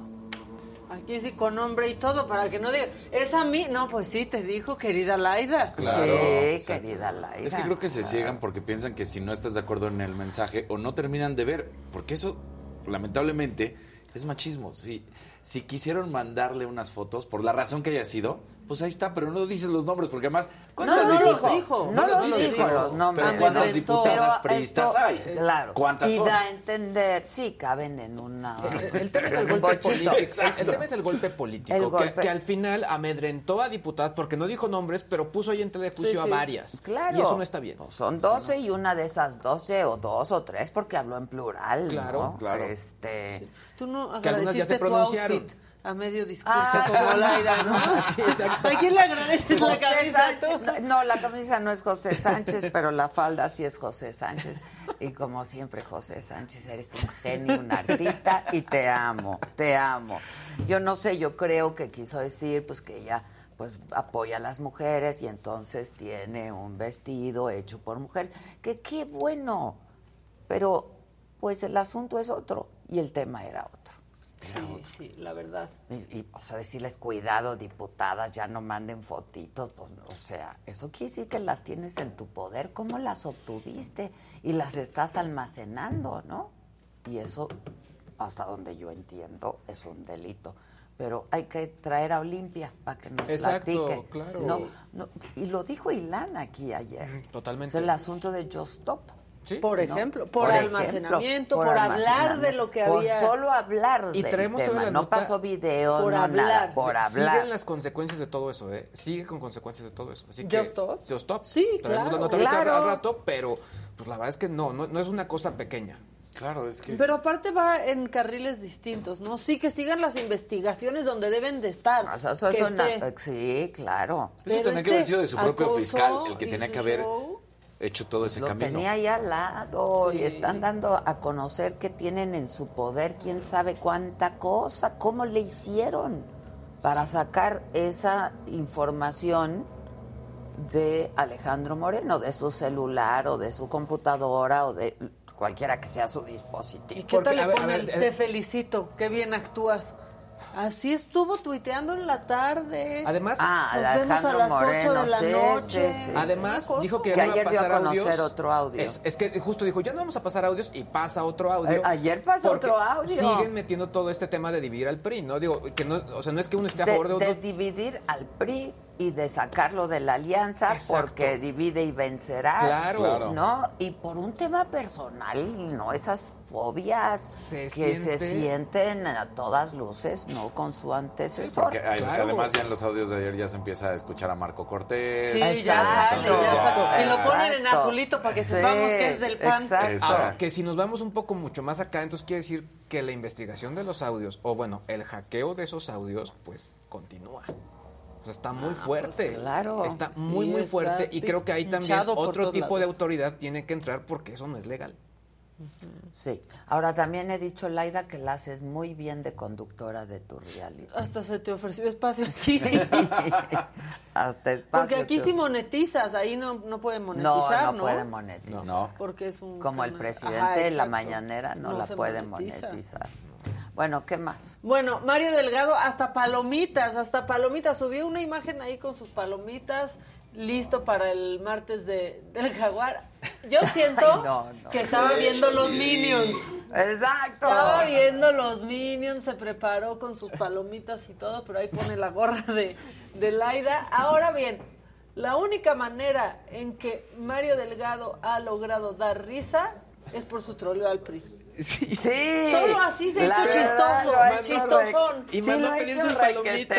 Sí, son palomitas de cine. Sí, esas. sí, Sí, claro. Sí, sí, sí, sí, palomitas claro. de cine, esas son ahí. que Sí, cine, claro. Claro. Sí. No, O sea, mira, producido. está. Sí, no son las de microondas. No, no, no, no, todo está bien Está armadito. todo listo, casi Sí. que le dan su vasito Sí, de Minions. sí, sí. Para el próximo martes que haga eso. Que, que traiga su vasito de Minion y así, o de Buzz Lightyear, Sí. o, o algo. Bueno, este, tenemos más cosas. Yo ya quiero Bueno, hacer... por cierto, la explicación que dieron aquí nuestros abogados de cabecera ayer sobre este tema en particular está en YouTube de la saga, por si quieren consultarlo. Pues Perdón. sí, véanlo, véanlo. Eh, pues para seguir con este tema, ahora el Congreso, ¿cómo nos dan carnita los congresos locales? Aquí, eh, ¿qué hemos aprendido? Que pasan cosas en los congresos locales, quizás este, no que importen mucho, pero que sí dan show. Y entonces, pues el Congreso local de Campeche, la diputada Elisa María Hernández, eh, no, primero Carla Toledo, perdón, se va contra Laida y contra Morena justo por esta situación. Ella es del PRI y así habló. Y quiero solamente comentar y contestar todas las preguntas y cuestionamientos que se hizo la diputada hace unos momentos del grupo parlamentario de Morena. Y comentaba acerca del video que en pasados días, en el martes de del Jaguar, todos los campechanos y todos los mexicanos hemos escuchado. Y la primera pregunta decía que la señora, con todo mi respeto, gobernadora del estado de Campeche, no quiso dañar la imagen de las legisladoras. Yo les pregunto a ustedes, ¿vieron el hinchamiento mediático que hubo? ¿Revisaron las redes sociales y vieron cómo estaban asusando y haciendo comentarios misóginos de todas las legisladoras? ¿Lo vieron? Porque yo creo que sí, sí lo vieron. Y les pregunto, y ella dice también, solo las quiso poner sobre aviso. Eso se llama amenaza. Eso se llama amenaza aquí y en todos los lugares. Porque decir que las pone sobre aviso, que tiene un material obtenido de manera ilícita en su poder y que lo tendrá bien resguardado, ¿eso qué significa? Yo les pregunto. Y si es cierto, y dice, no dijo diputadas o legisladoras. Ahí está. Pues Para- sí. O sea, otras personas, para ver si ya lo va entendiendo, pero en Morena no entienden que no entienden, porque se sube después una diputada de Morena, que es Elisa María Hernández Romero, y así le contesta. Esto sí es una amenaza, esto sí es un sometimiento y es lo que no debemos de permitir. Y por favor, cállese nuevamente. Si quiere, se lo digo con voz fuerte, cállese, estoy hablando. Respete como yo le respeté cuando usted habló. Así que por favor, cállese. O bueno, suba. A ver, suba. Suba. Suba. Si quiere seguir hablando, suba. Si no, por favor, respete y cállese. ¿Dirían ustedes que tiene argumentos? Pues, ¿qué te digo? ¿Qué te digo, Yo manita? solo pregunto, Solo ¿tiene pregunto. argumentos? Nomás está, a ver, suba, Sí, suba, a ver, suba, sí, aquí. sí. O sea, no está haciendo... Nada más le, le faltó el nos vemos a la salida. O sea, Exacto. Sí, sí, sí. Exacto. La verdad, ¿saben qué? Que las investigaciones sigan. Pero ya no le demos vistas a Laida porque sí ya está haciendo un show decadente y triste. Sí. Ya. Aunque ya me está gustando el martes del El jaguar. martes del jaguar, Pero bueno. pues, lo ha hecho muy bien. Sí, Su martes del sí. jaguar, la verdad. Muchas gracias a Sara que me dio este saco. ¿no? bueno, este, tenemos más cosas, tenemos más cosas. Este, vamos a seguir haciendo corajes, pero nos van a dar, nos van a dar un poco más de risa. Esta es una regidora del ayuntamiento de Tula de Allende. Andaba con sus copichuelas arriba, manejando.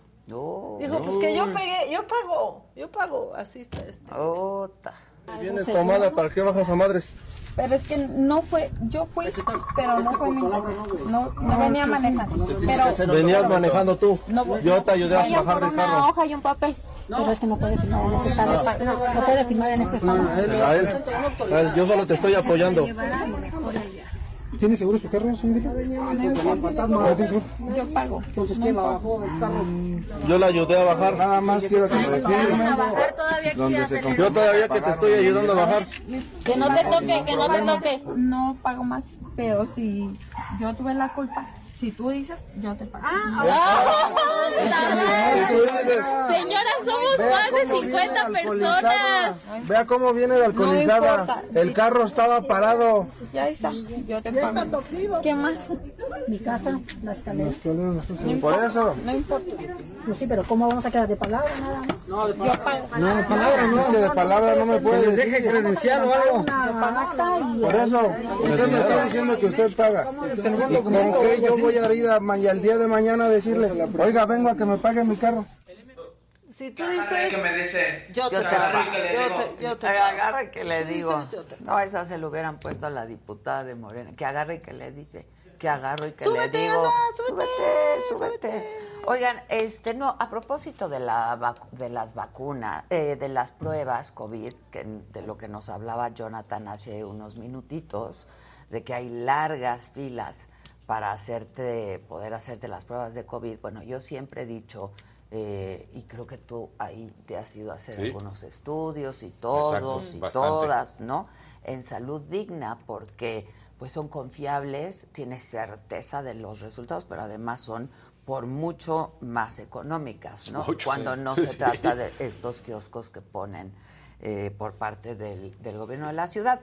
Este, Pero ahora Salud Digna, y creo que esto les va a interesar mucho, ha lanzado una campaña, ¿lo tengo? Ha lanzado una campaña nacional contra el cáncer de próstata para dar a conocer los factores de riesgo, sus principales síntomas y las características de la prueba de antígeno prostático específico, que la verdad es el método principal y el mejor para detectar y a tiempo esta enfermedad. Para hablar de ello, eh, nos vamos a enlazar vía ¿no? Eh, con el doctor Abraham Campos Romero. Él es justamente gerente de innovación e investigación de salud digna. ¿Cómo estás, doctor? Buen día. Hola, ¿qué tal? Buen día, Adela. Muchísimas gracias por la invitación. Aquí Al contrario, me da gusto saludarte. Oye, doctor, cuéntanos de esta campaña. Pues fíjate que es una campaña, bien lo comentas, eh, ahorita con el tema del COVID, eh, todo se va hacia COVID, pensamos mucho en COVID, pero nos olvidamos de, otros temas, de otros temas de salud muy importantes, ¿no? como el tema del cáncer de próstata. Eh, es un tema en el cual pues, nosotros como una, estamos haciendo una campaña de prevención y de concientización hacia el tema de la prevención del cáncer de próstata a través de un estudio que se llama PSA o antígeno prostático específico y es poder ayudar ahora a los hombres en el tema de la detección oportuna y temprana del cáncer de próstata. ¿Es la primera vez que Salud Digna implementa esta campaña? No, fíjate que desde 2019 eh, fue la primera vez que implementamos esto, obviamente con el tema de la pandemia, pues te decía, se va mucho el tema hacia la salud, de buscar el tema de COVID, pero nosotros desde 2019 ya tenemos esta campaña con embajadores importantes, interesantes, eh, que son eh, dos cronistas deportivos, Smartinol y Luis García, hablándole de tú a tú a los hombres en un sentido pues mucho más común y coloquial, eh, desde 2019 y hasta el día de hoy, en este año, que también nos acompañan con embajadores de esta campaña. Claro, porque de pronto hay cierto, no cierto, hay mucha resistencia de los hombres, ¿no? Para hacerse esta prueba. Eh, que al final de cuentas, pues es una prueba de antígenos prostático sencilla, ¿no? Así es, es una prueba muy simple, sencilla, es una prueba de sangre eh, que se Si quieren nos vamos con puro audio. en cualquier momento, no necesitas ayuno, y, pues la da muy fácil, fácil de hacer para Este, a ver, Toño, sube a Perdona, decir ¿ahí me que no haya ruido. Ahí te escuchamos bien, doctor. Eh, perfecto, sí, les comentaba que es una prueba de sangre, es una prueba muy sencilla, no necesita de ayuno, se puede hacer cualquier día eh, y pues bueno, es muy fácil de realizar y es un tema que también, como bien comentas, he olvidado en el tema de los hombres, un tema de cáncer que también tenemos que hacer algo, es un tema de hábito que debemos de tener los hombres y de prevención y es un tema muy importante, pues eh, mueren más de 7 mil hombres al año solamente por el tema de cáncer de próstata en México. Entonces, un tema muy importante, un tema de hábito de hacerse esta prueba cada año, muy sencilla y fácil de realizar. Y sabes que también... Hola doctor, ¿cómo estamos? Qué gusto, Daniel López Casarín. Cronista deportivo, por cierto. Exactamente. También Este, bueno, también muy bueno. bueno, además. Y es que creo que uno de, de estos temas que también a nosotros como hombres nos preocupa y que exactamente siempre ha estado esta idea tonta, ¿no? De que muchos por eso no se van a, a hacer y hoy que se tiene el antígeno prostático, que es mucho más fácil, era, oye, el clásico comentario sin conocimiento, ignorante, ya te subiste a la bici. Y que pues esa era una de las razones por las que también se resistían, ¿no? Los hombres a ir a hacerse pues esta prueba. Y hoy con el antígeno es lo más fácil que existe.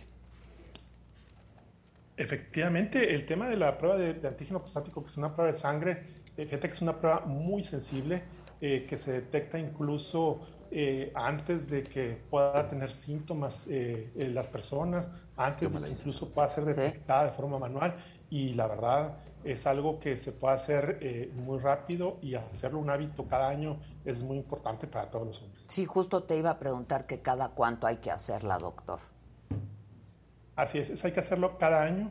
Eh, se recomienda que sea a partir de los 40 años y así cada año hacerlo. Frecuentemente o la incidencia de este cáncer se presenta en hombres eh, arriba de 50 años, pero eh, en su mayoría, pero obviamente desde edades tempranas se puede presentar también y por eso es mejor anticiparse y hacer estas pruebas de tamizaje eh, de detección oportuna a partir de los 40 años.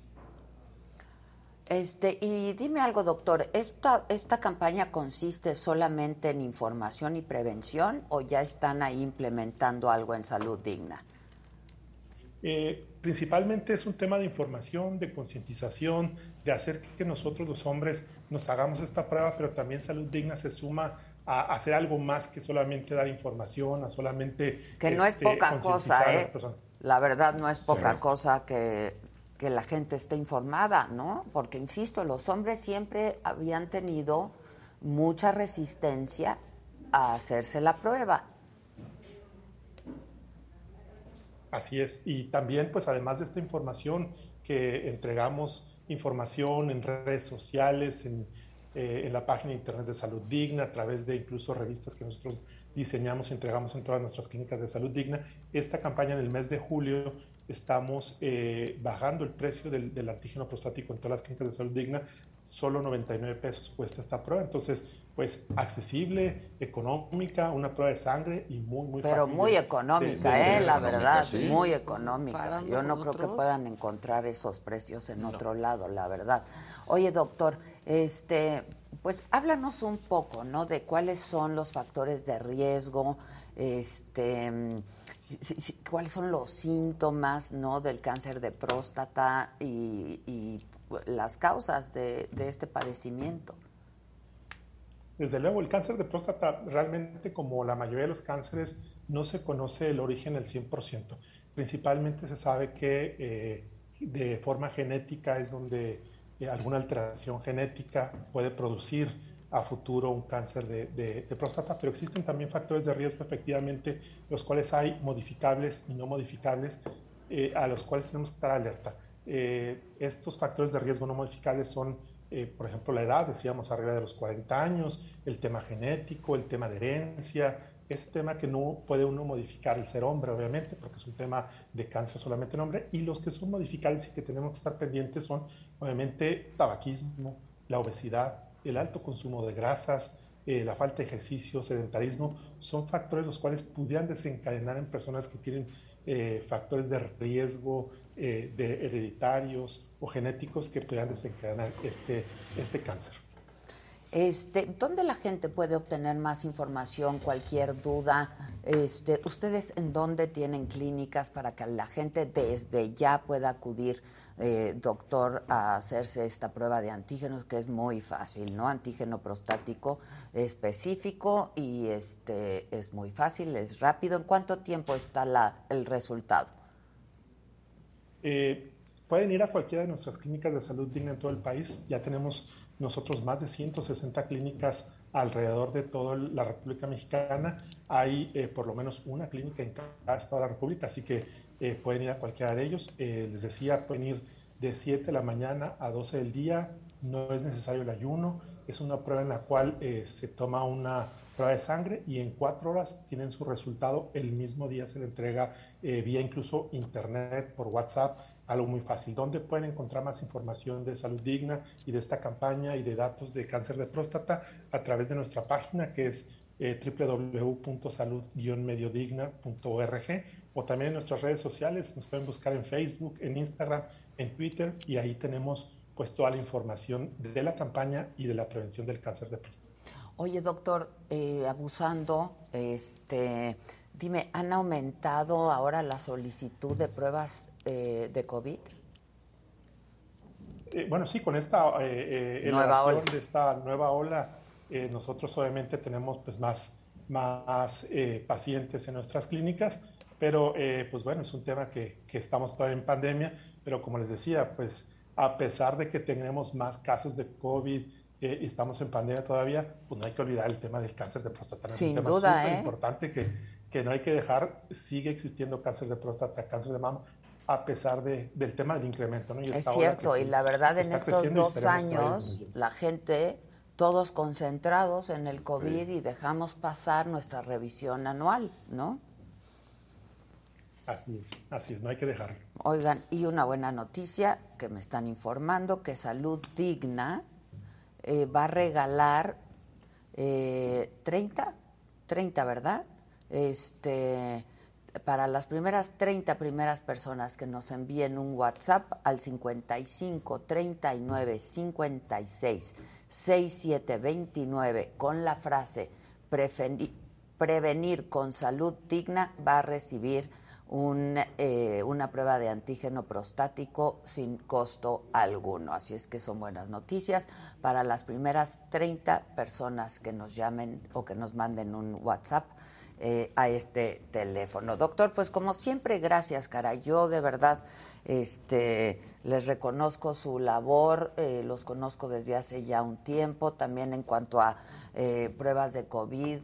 Eh, pues hasta donde yo sé, siempre han sido las de salud digna, las pruebas de menor costo, eh, eficientes, confiables, ¿no? Entonces, este, pues los felicito mucho, de verdad, por su trabajo.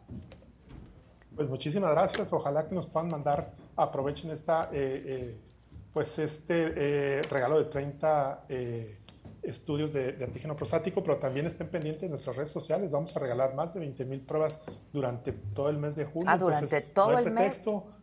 Durante el mes de julio en redes sociales y algunas dinámicas que vamos a hacer, estén pendientes de nuestras redes sociales y además de estas 30 eh, pruebas que vamos a regalar aquí a tu auditorio, pues estén pendientes de estas redes, eh, ya sea que eh, con estas 30 pruebas o en las redes sociales o 99 pesos, no va a haber pretexto de hacerse este estudio. Y De no hacérselo, claro, sin duda. Felicidades, doctor, y gracias otra vez. Es www.salud-mediodigna.org. Ahí pueden encontrar este, toda la información en su página de internet, pero también en todas las redes sociales, en Facebook, en Instagram, en Twitter, Salud Digna. Así está. ¿No? Salud que bien, Digna 99 MX. pesos. 99 Es- pesos. no es Y es facilísimo registrarse. Exacto. No, y es una maravilla lo que decía hace un momento el doctor también, porque si es- te llega por WhatsApp y si está tu número de usuario, está tu contraseña, entras a la página y ahí te aparecen todos Sí, los resultados, muy ¿eh? O sea, es Es súper muy fácil, práctico. La verdad, muy Sí. fácil y muy bien. Bien, salud digna. Muy bien. Eh, el que sigue, por favor. Productor y amigo, usted decida. Ay. Háganse la prueba de antígenos. Sí, Sí, carajo. carajo. Ay, porque Sí. también los hombres te dicen, ay, no. Sí. Bueno, antes Es pudiera ser un poco incómoda, Claro, pero sí. ahora El con la de antígenos sí, es una y cosa- que te da una confiabilidad del Es que en verdad sí había es- 99%. esa, eh, ¿cómo se dice? Esa um, masculinidad frágil de... Porque antes cuando había que... Sí, como era por con el ¿no? guante, con el Sí, guante. con el Exacto. guante. Entonces era como, de, "Ay, Anal, no, a mí pues. no, pues bueno, ya no te preocupes. Pero si tienes las esa mujeres protección". vayan a su papá. Exacto. Ah, exacto, y los hombres no. Pero ahora, para el que tenga su masculinidad Ah, frágil, exacto. le pueden hacer su inyección, le, cae- le quitan la sangre y, ya. se acabó. Así de fácil. Se acabó. Prueba de ¿no? sangre. No hay problema. Bueno, pues arrancamos con las malas noticias Ay, ya. que pudieran Que ser no se trataba de levantar el evento, Es que carajo. pudiera ser que haya un, un- que le pusieran una curita a- al sangrado. Vamos nada más a hacer el recuento. Derrota en Copa Oro con la USA, derrota en la Nations League, los partidos de eliminatoria perdidos con Estados Unidos y con Canadá. Se perdió la CONCACAF Champions, eh, la Champions League con Seattle y, no se va al Mundial de Clubes. Se perdió el Juego de las Estrellas contra Estados Unidos, claro. Eh, fuera del Mundial Sub-20, eliminados de la selección femenil Mundial Sub-20, de- digo 2023 que iba a ser en Australia y Nueva Zelanda. Eliminados de los Juegos Olímpicos, tanto varonil como femenil. Y pues un pase a Qatar que no se nos olvide que fue así como con las uñas otra vez, ¿no? Apenas ya. En la selección mayor, pues solo se llama a los amigos. En las selecciones menores también no se termina de tener una, una situación correcta. Y DTs, que curiosamente, tanto en la varonil como en la femenil, peleados con jugadores. Y no se despida ningún directivo. Un gran verano. Un gran, Sí, gran un gran verano. verano.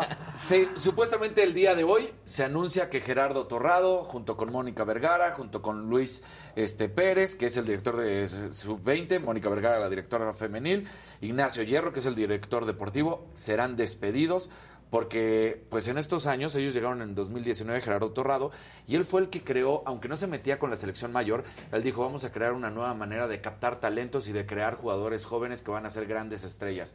Pues nos quedamos muy cortos porque no hay absolutamente nada que festejar y no hay ningún buen resultado.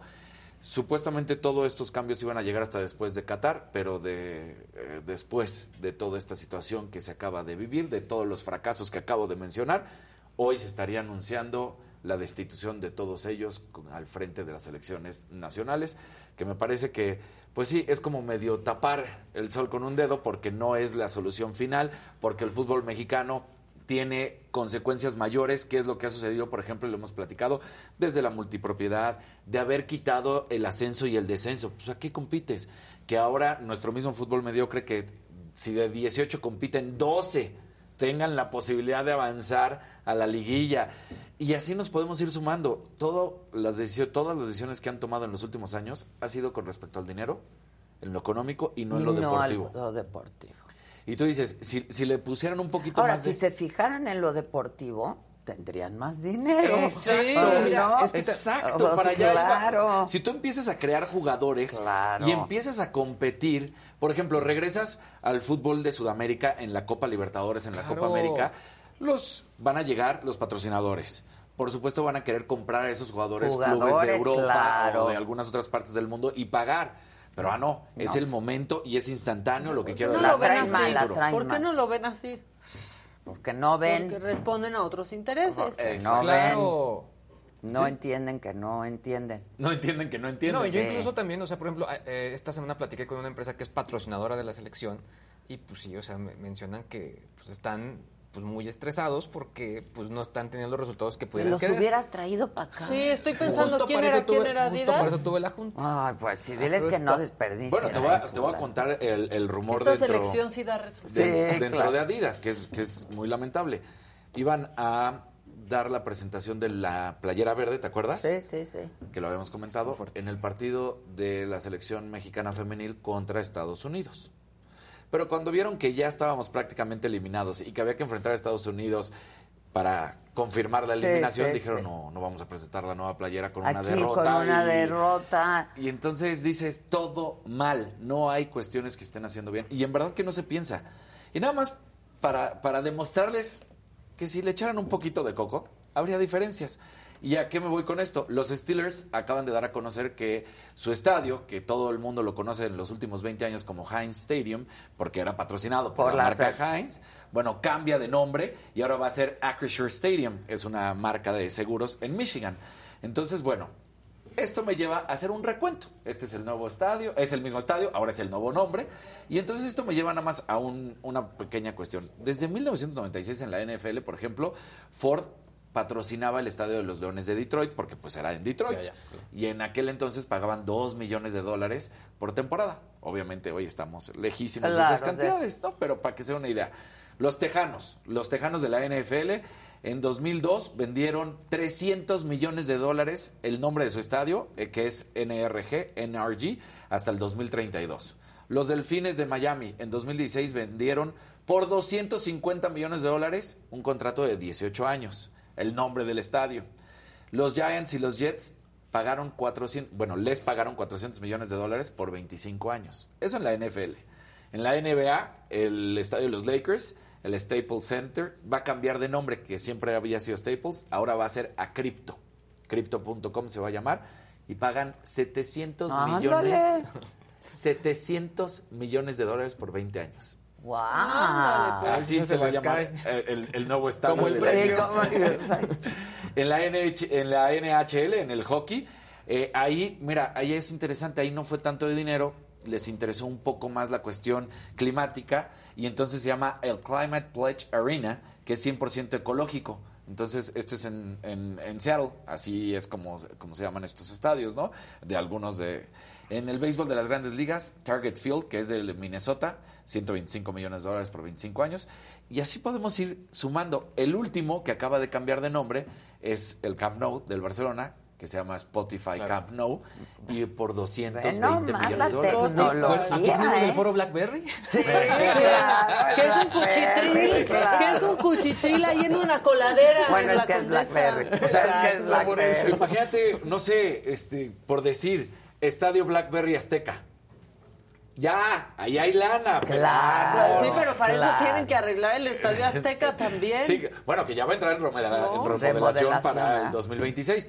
Pero si le piensas, no tienes que perjudicar el deporte en nuestro país, no tienes que perjudicar el fútbol en nuestro país. Simplemente Hay que hacer buenos hay jugadores. que hacer buenos jugadores, hay que empezar y a hacer buenos atractivo. deals. Claro. Exacto. ¿No? Así de fácil. Claro. Pero claro. bueno.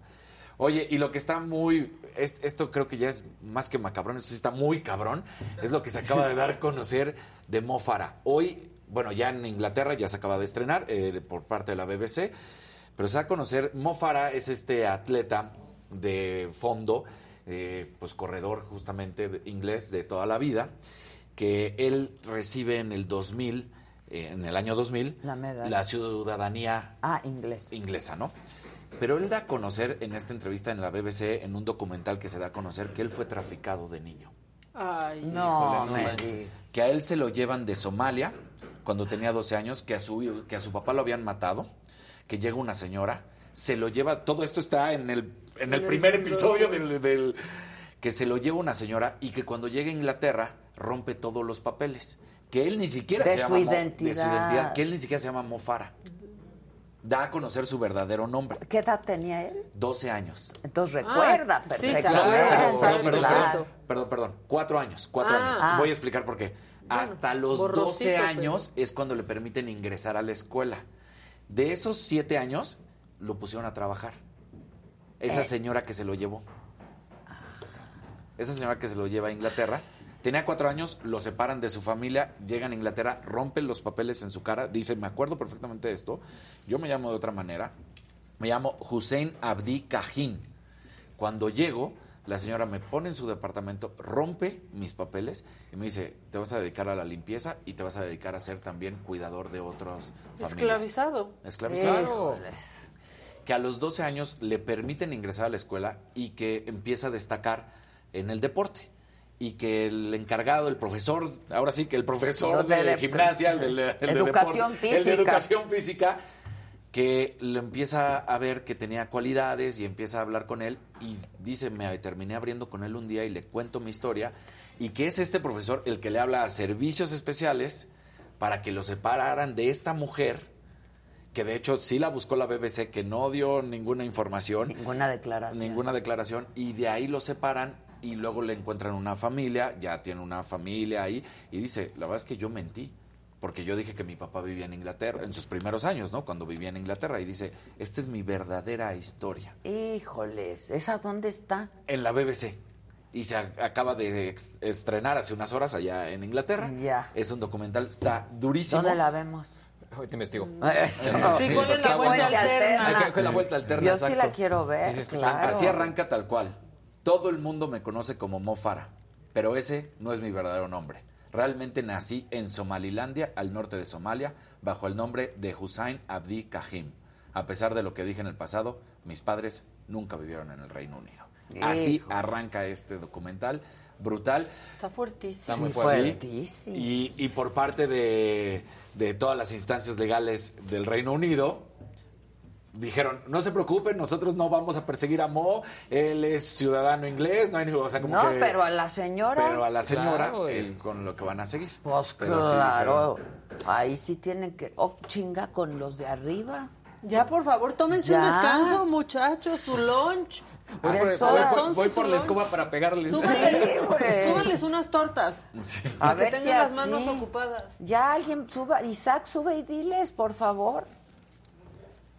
A los de arriba que tenemos el acuerdo de que hasta las 12 no, ma- no hacen ruido. Imponte, Isaac. Pues diles.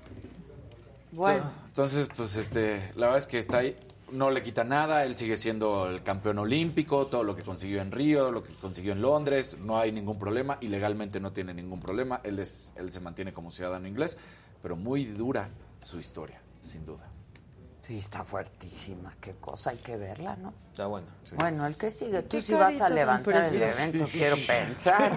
Ya estoy Dios eliminando de ciertas ¿De mi qué vas vida. a hablar? traía. Sí, ya.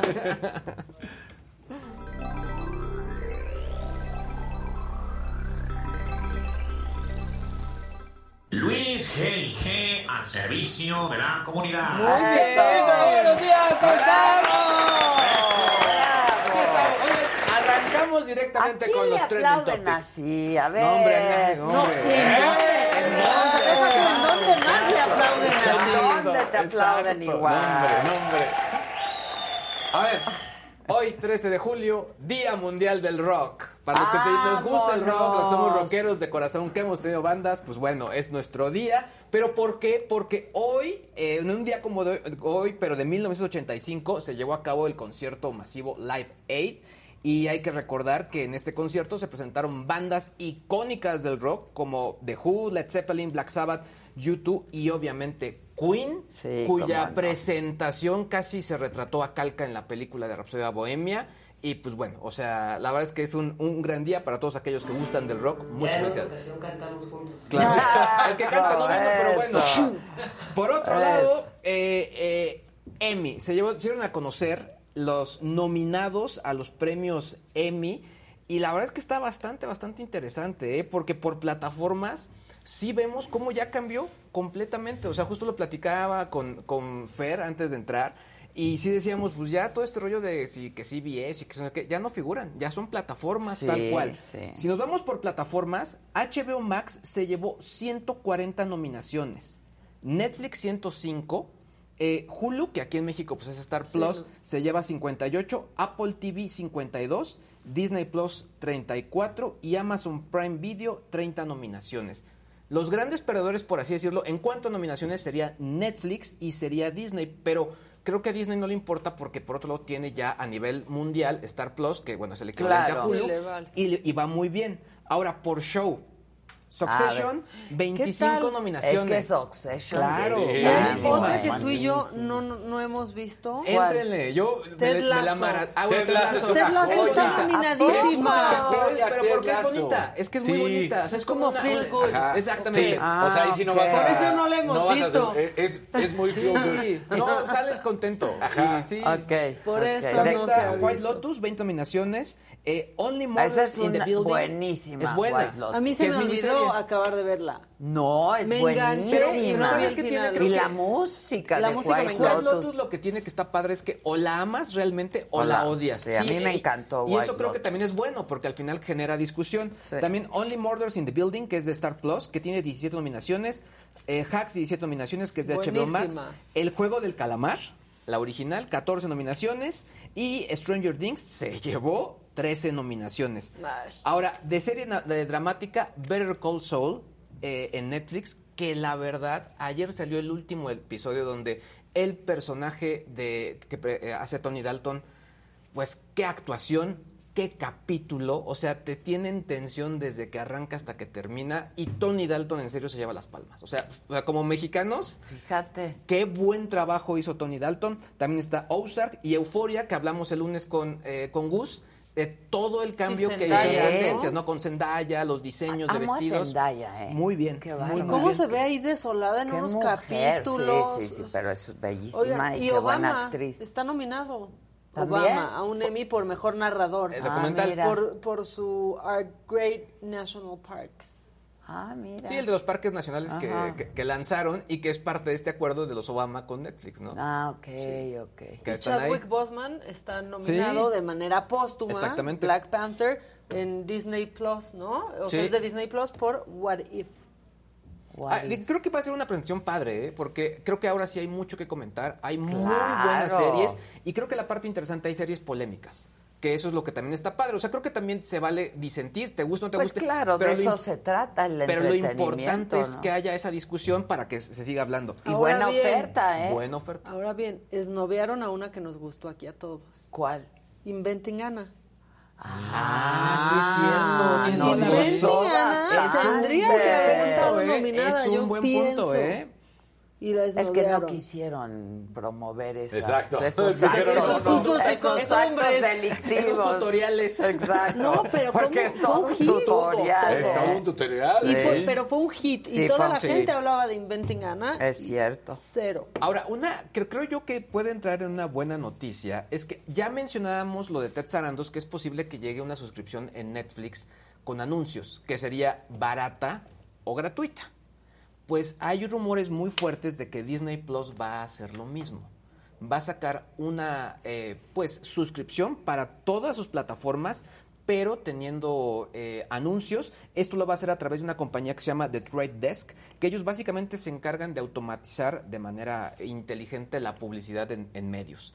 Y creo que puede estar interesante, sobre todo porque al final será un trabajo de aumentar la base instalada de sus usuarios. ¿Cuándo se podría lanzar esto? Finales de este año en Estados Unidos y el resto del mundo en el 2023. Y ya para cerrar, eh, voy a hacer mi, mi, pues mi cameo en el, en el área de los chismes. A ya ver, que no está, ver, ya que no el- está el- el el- el tenemos señor que lo maneja. Exactamente. Chisme, chisme. A ver, a- regresando al tema de lo de Laida, que se le mezcló o se relacionó con el tema de Just Stop por el tema de lo de las Ajá, imágenes. ajá, ajá. eh, sale Just Stop en redes sociales y su esposo, lo confirmamos, ese esposo acaba de casar hace algún- uno- unos Va a tener un bebé, Van a tener un bebé, publicaron esto, etcétera, etcétera, etcétera. Pues diciendo que YouTube de repente les borró sus canales sin justificación y sin ninguna razón. Y pues sí, se armó toda una polémica. Obviamente hay que eh, entender que Just Stop tiene muchos seguidores en sus plataformas, pero YouTube ya salió a pues, generar un desmentido diciendo, a ver, en el 2021, y de hecho aquí lo cubrimos, se suspendieron los canales de Just Stop del programa de monetización por violar los lineamientos sobre responsabilidad de los creadores. Y desde entonces la creadora, Just Stop y sus asociados, se les notificó de todo esto. Pero hay un punto importante. Si un canal es eliminado por esta causa, el creador no va a poder usarlo ni abrir o tener cualquier otro tipo de canal. Ellos lo que decían, nosotros tenemos otro canal, lo abrimos y lo estamos monetizando. Y YouTube le dice, pues no, mi ciela. Pues no, Porque mi el ciela, tema no es el canal, eres claro, tú. claro. Y les bajaron los contenidos. y, y quizá, bueno, no tan pobre, pero... Sí. Pero sin un ingreso. Así. Pues, Pues, debe tu ser. ingreso, ¿no? Claro. Porque ¿qué ¿Qué- más? ¿De qué más vive? Pues no sé si tenga contratos ahí con patrocinios, que Pues, el ¿qué tema... contratos que va a tener ya? y- y por ser benévolo, pero Claro. imagínate el branding Pues ahí. ya no. Ya si no. tenía, ya no. Sí, y ahí al final eh, lo que decía también su, espo- su esposo decía es que pues yo también tengo mi canal y también ¿Y me lo bajaron. También se ¿Usted qué van a tener que trabajar? Pobres, ¿qué van a hacer? Pues que regrese a conducir, ¿no? Lo que es lo que hacía antes, ¿no? ¿En dónde conducir? Tenía un programa, algo de pues, tiburones, algo por el estilo, que era como para niños, yo recuerdo. ¿Él? Ella. Ah, ella. Sí, sí, sí. Pues no sé.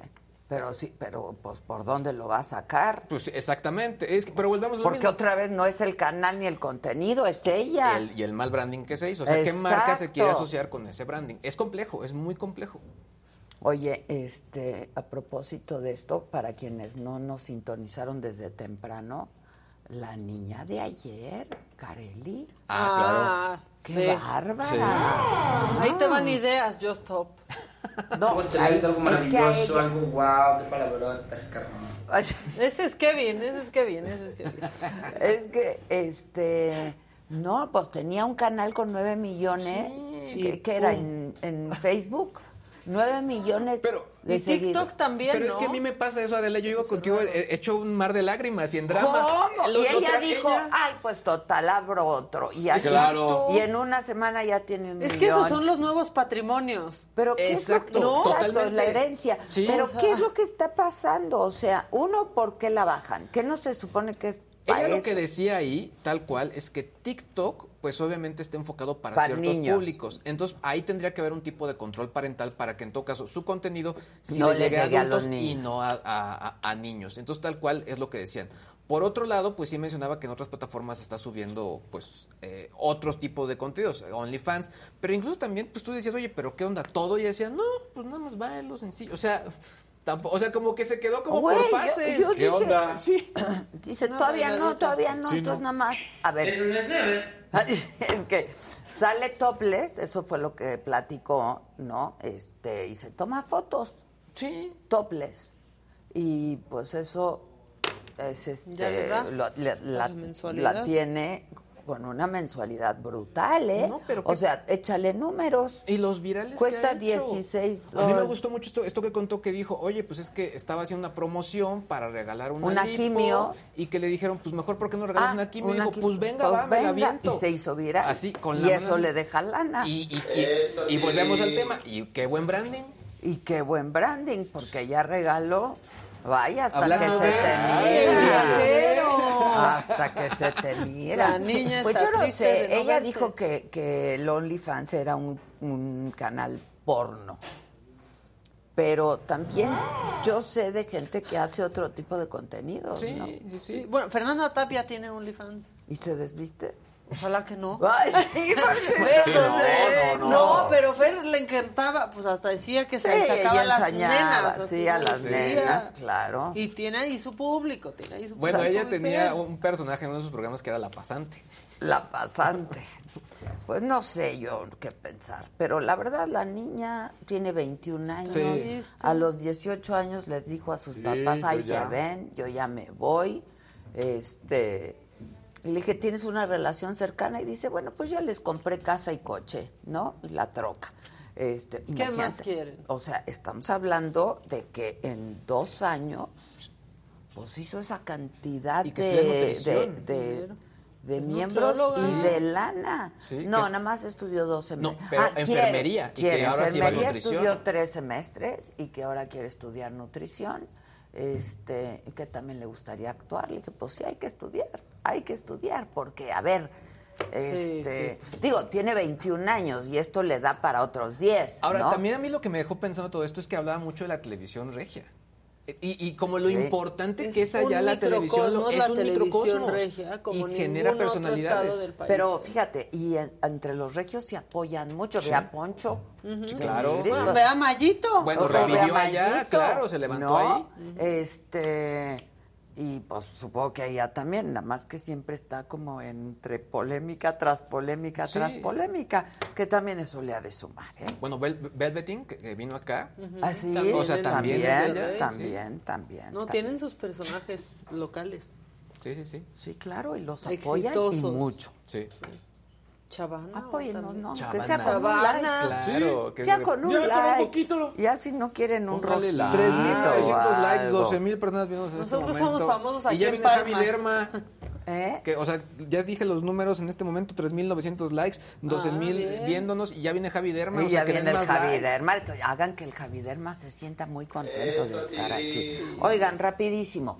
Luego de la reunión de ayer en Washington entre los presidentes López Obrador y Joe Biden, el gobierno de México publicó un comunicado con los acuerdos, entre los que destacan el combate a la inflación facilitando el comercio bilateral, la compra de productos agrícolas sin barreras para impulsar la productividad, además de aumentar el plan conjunto para buscar la manera de modernizar la frontera.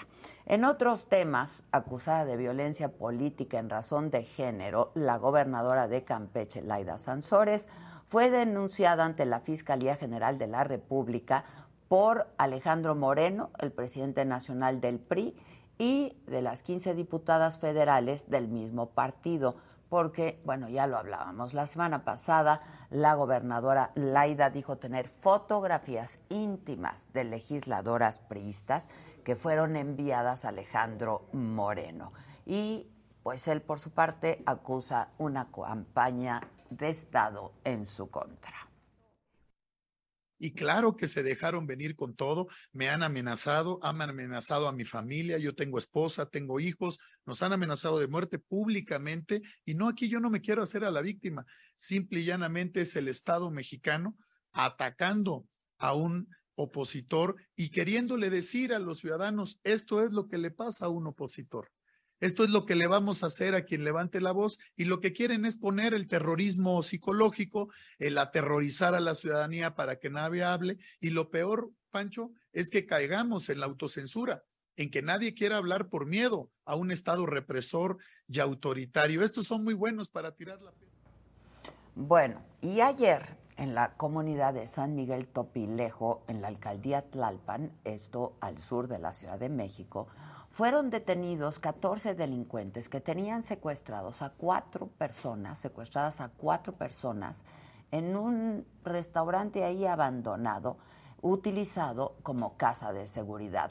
Fueron aseguradas ahí muchas armas de uso exclusivo del ejército, vean nomás, este, dosis de droga también. Previo a su detención, los criminales se enfrentaron con los policías capitalinos, con guardias nacionales y con soldados.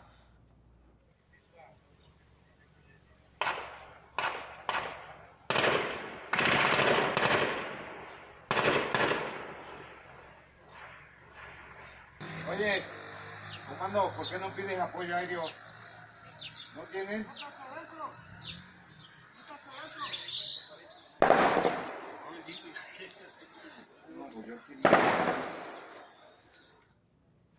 Y luego del enfrentamiento, el secretario de Seguridad de la Ciudad de México, Mar García Harfush, informó en una conferencia de prensa que el operativo derivó de una denuncia ciudadana que algunos de los 14 detenidos formarían parte de un grupo delincuencial procedente de Sinaloa. Estas personas en las primeras entrevistas ya hoy sabemos, dicen que no son originarios de la Ciudad de México, algunos de ellos son, vamos a verificar cuántos, pero algunos de ellos son del estado de Sinaloa, lo cual quiere decir que también es, pues vienen de un grupo, de este, de este grupo de, de Sinaloa.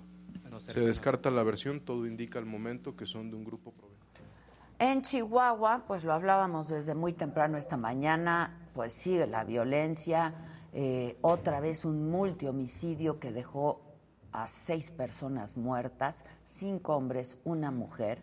Estaban dentro de una casa en la colonia Zaguaros, esto es al norte de la ciudad, cuando pues relatan testigos, llegaron varios hombres armados y sin mediar palabra alguna comenzaron a dispararles.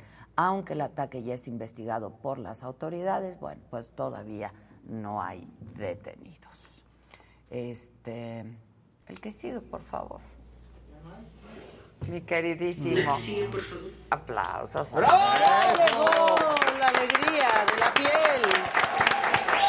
Ya, ya me iba a poner celoso después de oír semejantes aplausos No, de Luis no, G. tú te llevas siempre las Siempre. palmas. Sí, y nuestro reconocimiento. Exactamente. Y nuestro cutis. Muchas Todo. gracias, qué gustazo verlos. Igualmente, con mi estas Mucho súper tiempo de no verte. Dos semanas nada más. Muy viajero. Muy viajero. ¿A dónde te me Buenos fuiste ahora? Muchas gracias. La primera Como semana siempre. hubo un congreso ibero-latinoamericano en Madrid, Ah, ok. eh, que también fue un congreso de dermatología donde se rompió el récord de asistencia de todos los países de habla hispana y se tocaron muchos temas de toda la patología dermatológica, enfermedades inmunológicas, genéticas, pediatría y obviamente cosmética. Y ahí tuve también la, la fortuna de ser invitado como profesor, entonces representamos a México con siete temas diferentes, entonces ahí estuvimos dando algunos talleres. Y ya que estuvimos por ahí, pues la siguiente semana me fui a las fiestas de San Fermín en Pamplona. que Ah. Sí, ya pintó, ¿Fuiste al ¿no? chupinazo? Estuve desde el, desde el chupinazo y bueno, pude disfrutar de muchas de las tradiciones de las fiestas que pues siguen siendo algo peligrosas. Afortunadamente creo que en la historia de, de las pamplonadas llevan pocas, pocos muertos registrados. Creo que solamente ayer de estas hubo un cornado. O sea, Ah, pero únicamente.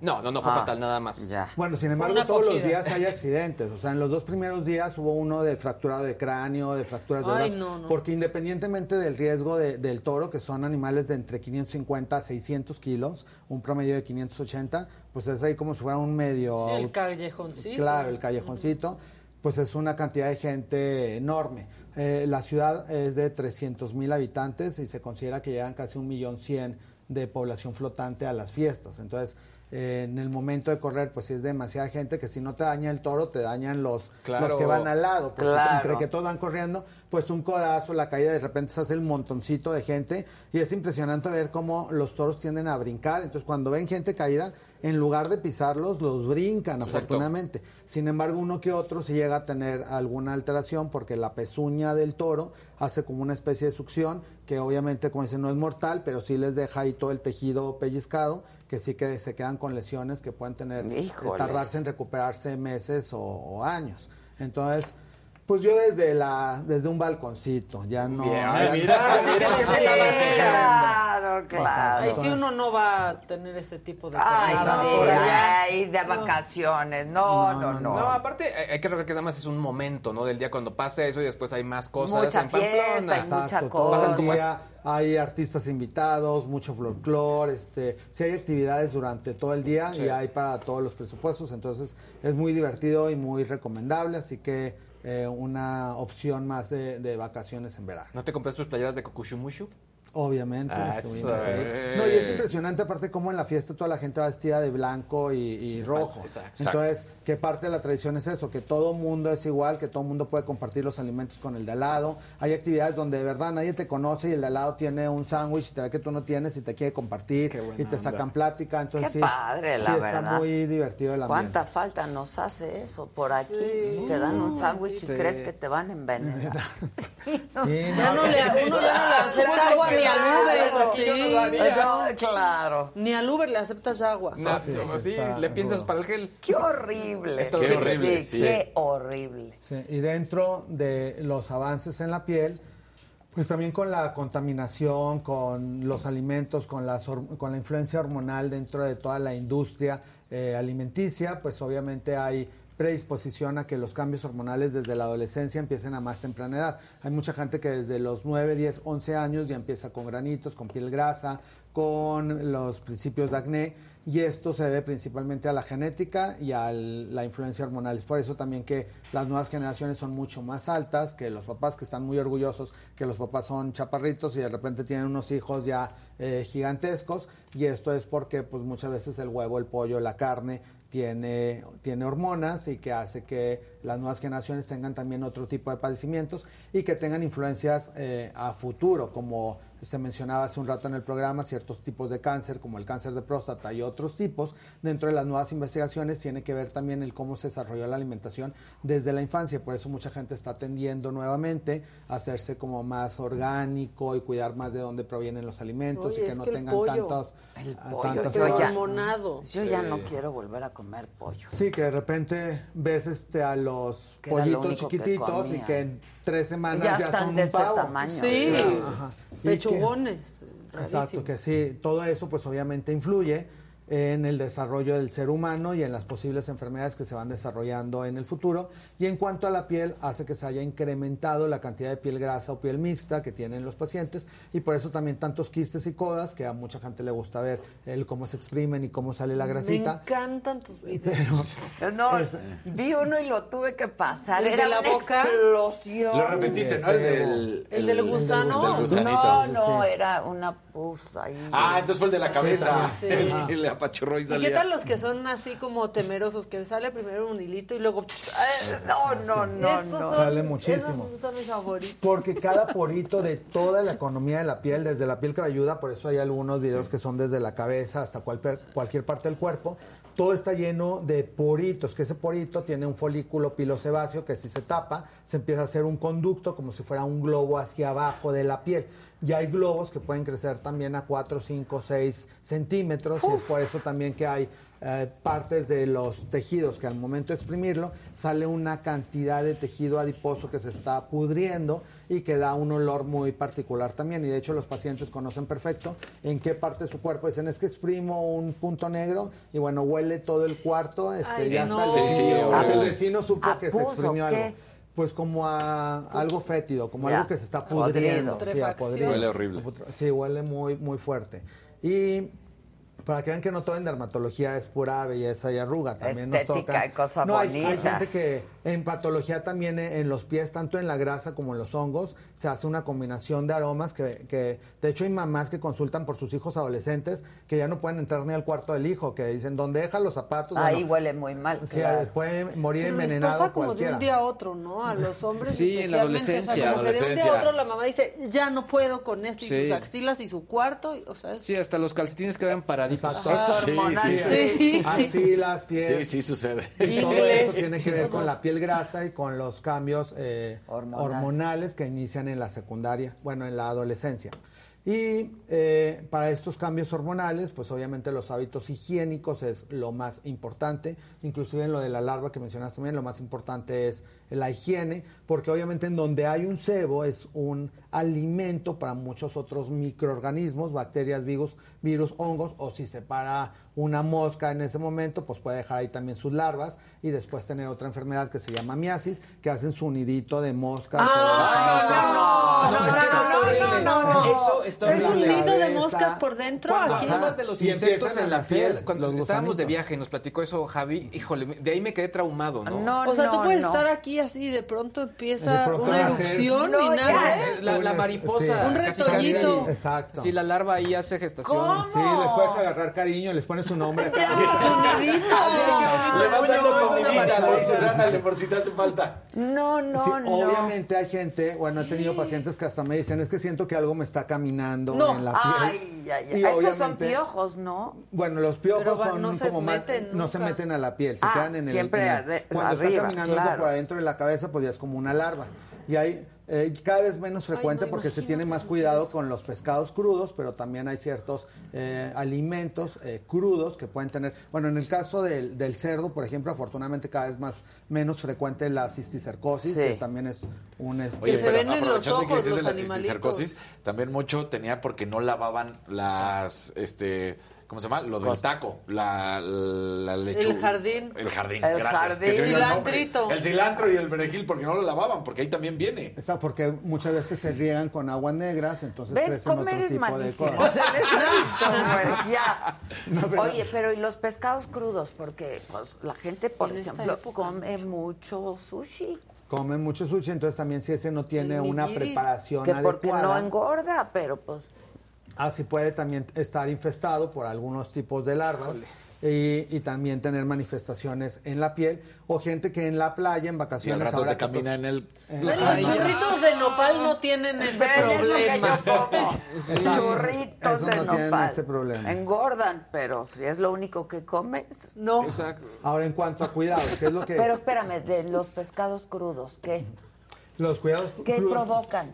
Pueden producir un tipo de larvas que al, al estártelos comiendo también se manifiesten por dentro del intestino, que se vayan absorbiendo y puedan llegar hasta la piel y luego tener como un tipo de, de crecimiento que se va viendo la No, larva no, como va no. caminando en la piel.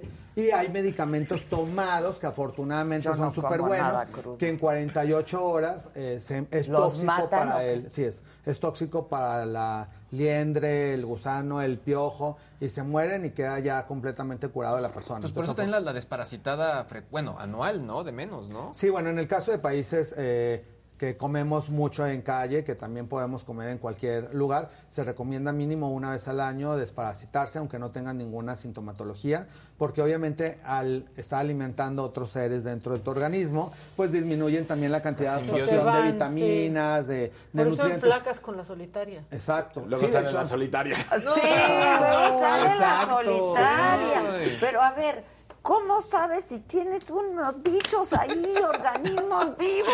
Ya le Si estás ya- alimentando a alguien. ¿Cómo No, hay veces que sí pueden dar algunas sintomatologías y sobre todo si están en, en- en gastrointestinales porque disminuye la absorción, entonces son pacientes que pueden empezar a enflacar o que pueden tener sangrado en heces o que pueden tener algún dolor estomacal, entonces hay que investigar, pero de todos modos, eh, como bien mencionaba Maca, tengamos o no tengamos sintomatologías, desparasitarnos una vez al año es algo útil voy. en este país porque pues obviamente todos hemos comido tacos o cosas Desparasitamos al perrito de paso nosotros. Exacto, el mismo día, todos juntos.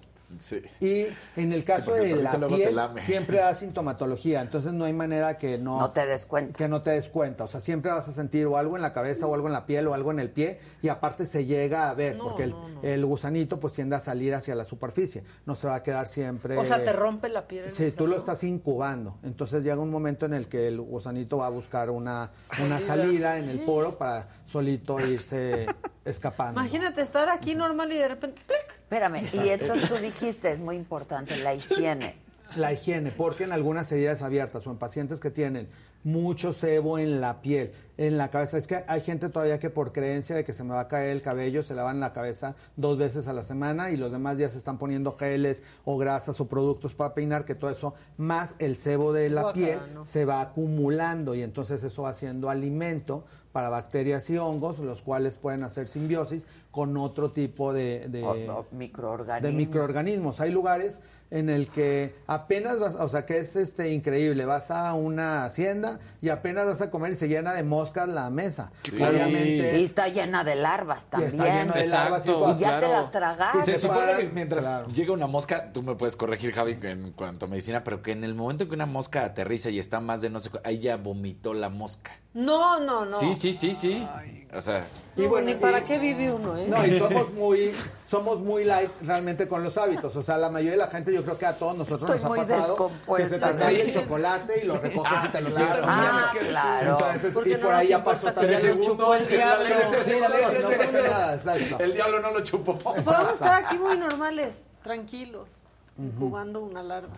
Oye, pero tú estabas diciendo que ahora que vamos a la playa, ¿qué? Ah, bueno, hay algunas. Sí. ya- no Ya no quiero ir a ningún O lugar. sea, ya no, no, no no. puedo. También con la contaminación y con todo el sargazo y con todo lo que hay, hay ciertos tipos de gusanitos en esas plantas que al ir caminando se llegan a, a meter en la piel y después se va viendo cómo va caminando, que se le llama larva migrans porque va migrando, entonces te incuba en el pie y va pasando. Afortunadamente todas estas enfermedades pues no, no son mortales, no va a pasar nada. Nada más cuando vengas, pues ya te damos el medicamento y matas el gusanito. Pues que el famoso ahí. ojo de No, no. pescado, que No, sí se ve literal en la el planta del gusano. pie. El ojo de pescado, por ejemplo, es un virus que también eh, se reproduce fácilmente en el agua, que es derivado del virus del papiloma humano, pero no tiene nada Pero que ver. no hay animalito ahí. No, ese es un virus Un microscópico, no Pero sí se ve un no, o sea, sí se Un ve o por sea. eso se llama así, Sí, se ve un ojo duele de porque pescado. se va ¿Duele? incuba- Ah, no, duele. Dice, no, ya duele porque al- es como si te hubieras enterrado como una agujita. Entonces, cuando. Estás caminando y todo te duele, te molesta y va creciendo como un ojito. Entonces, esos, eh, ese tipo de virus hay que quemarlos en el consultorio para matar el virus y que ya no se sigan reproduciendo. Y para controlar la piel grasa. Usen chancla. Sí, Usen chancla. usen chancla. A eso íbamos. La manera preventiva es utilizar sandalias. Si utilizas sandalias en todo el momento no pasa nada. En la playa, obviamente, si es un lugar pues, muy contaminado, pues tratar de esa área evitarla. Entonces, tratarte de meterte en donde está el área eh, corriendo. Ahí no hay ningún problema. En las aguas estancadas es donde principalmente se pueden reproducir estos bichos, más otro tipo de enfermedades, porque hay aguas que realmente son unos estanques donde es la misma agua que no se ha movido y ahí llegan los niños y nadan y, y, este pues son como sus vacaciones. Entonces obviamente pueden adquirir ciertas enfermedades en la piel porque hay microorganismos que ya estuvieron creciendo y que se pegan y que algunas veces pueden penetrar a la piel y tener otro tipo de contagios.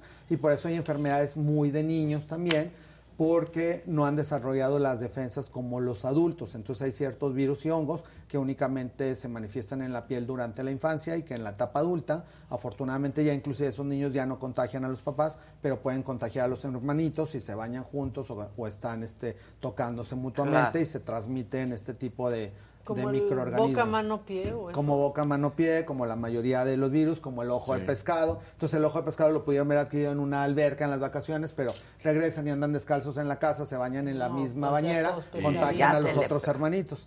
Entonces sí es este, sí son cosas que hay que usar sandalias.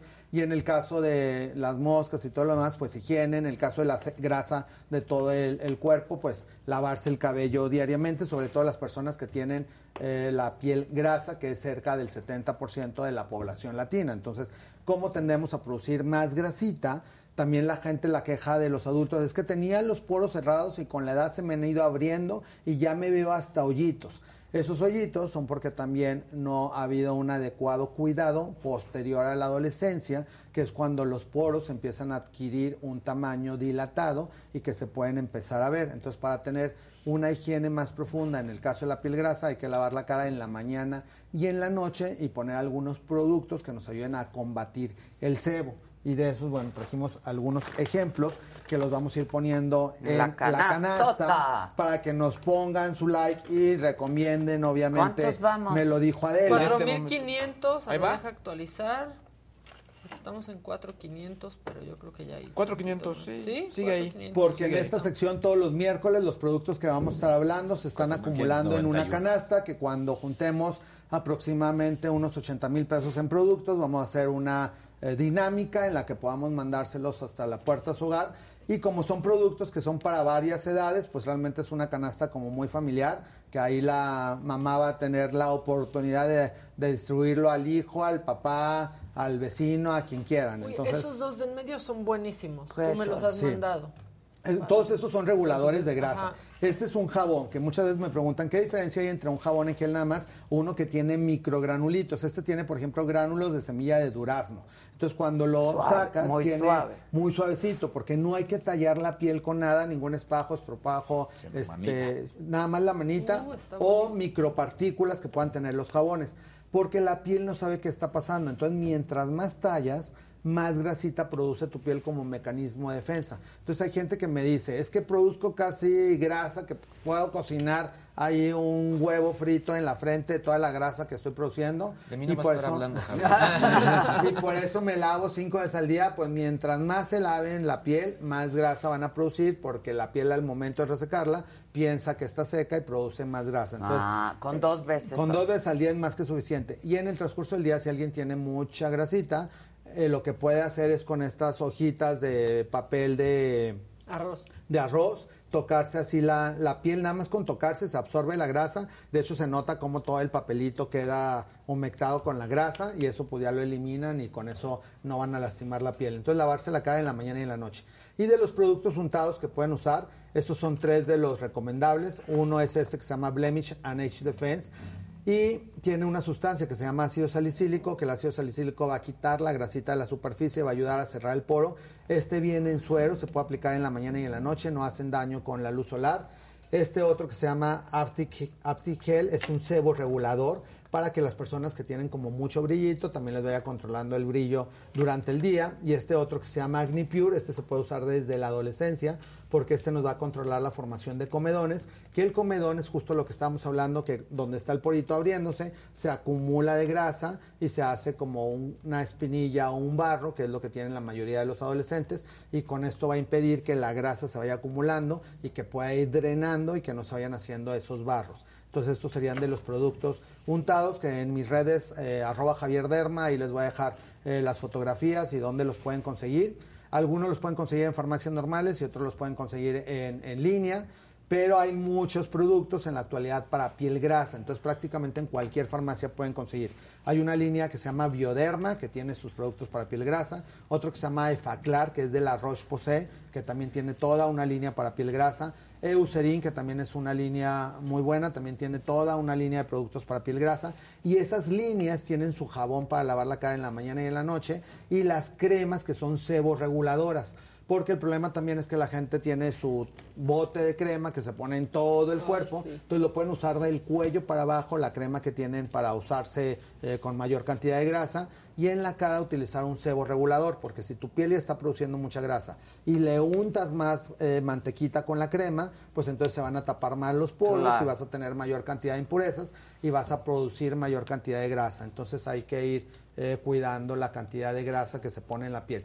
Y el cabello es un mito que si lo lavas diariamente se te cae más. El cabello lo que tienen que hacer es utilizar champús suaves. O sea, sí puede haber un tipo de, pie- de cabello que se reseque y eso es lo que sienten la- muchas de las personas que se les maltrata más el pelo se lo lavan diario. O obviamente si tienen algunos tratamientos, tintes, decoloraciones, pues pueden eh, resecarse un poco más, pero entonces hay que utilizar un acondicionador especial o un champú muy suave para uso diario. Pero diario. Pero diario. Diario. Y ya Sí, en el peor de no los casos, un este un champú en seco, seco. que también hay, que son en spray, sobre todo para la gente que tiene rastas o trencitas y que no se las quiere quitar diariamente. Hay champús en seco que cortan la grasa y son como espumas que se dan un le- ligero masajito, se absorben, no se destruyen el peinado. Y las rastas y las trencitas no son una incubadora de microorganismos. Pues sí, porque se va también como pudriendo la vaina por Todo un ecosistema Sí, ahí ahí. traes Sí. Sí, ahí aprenden a, a convivir con el medio ambiente.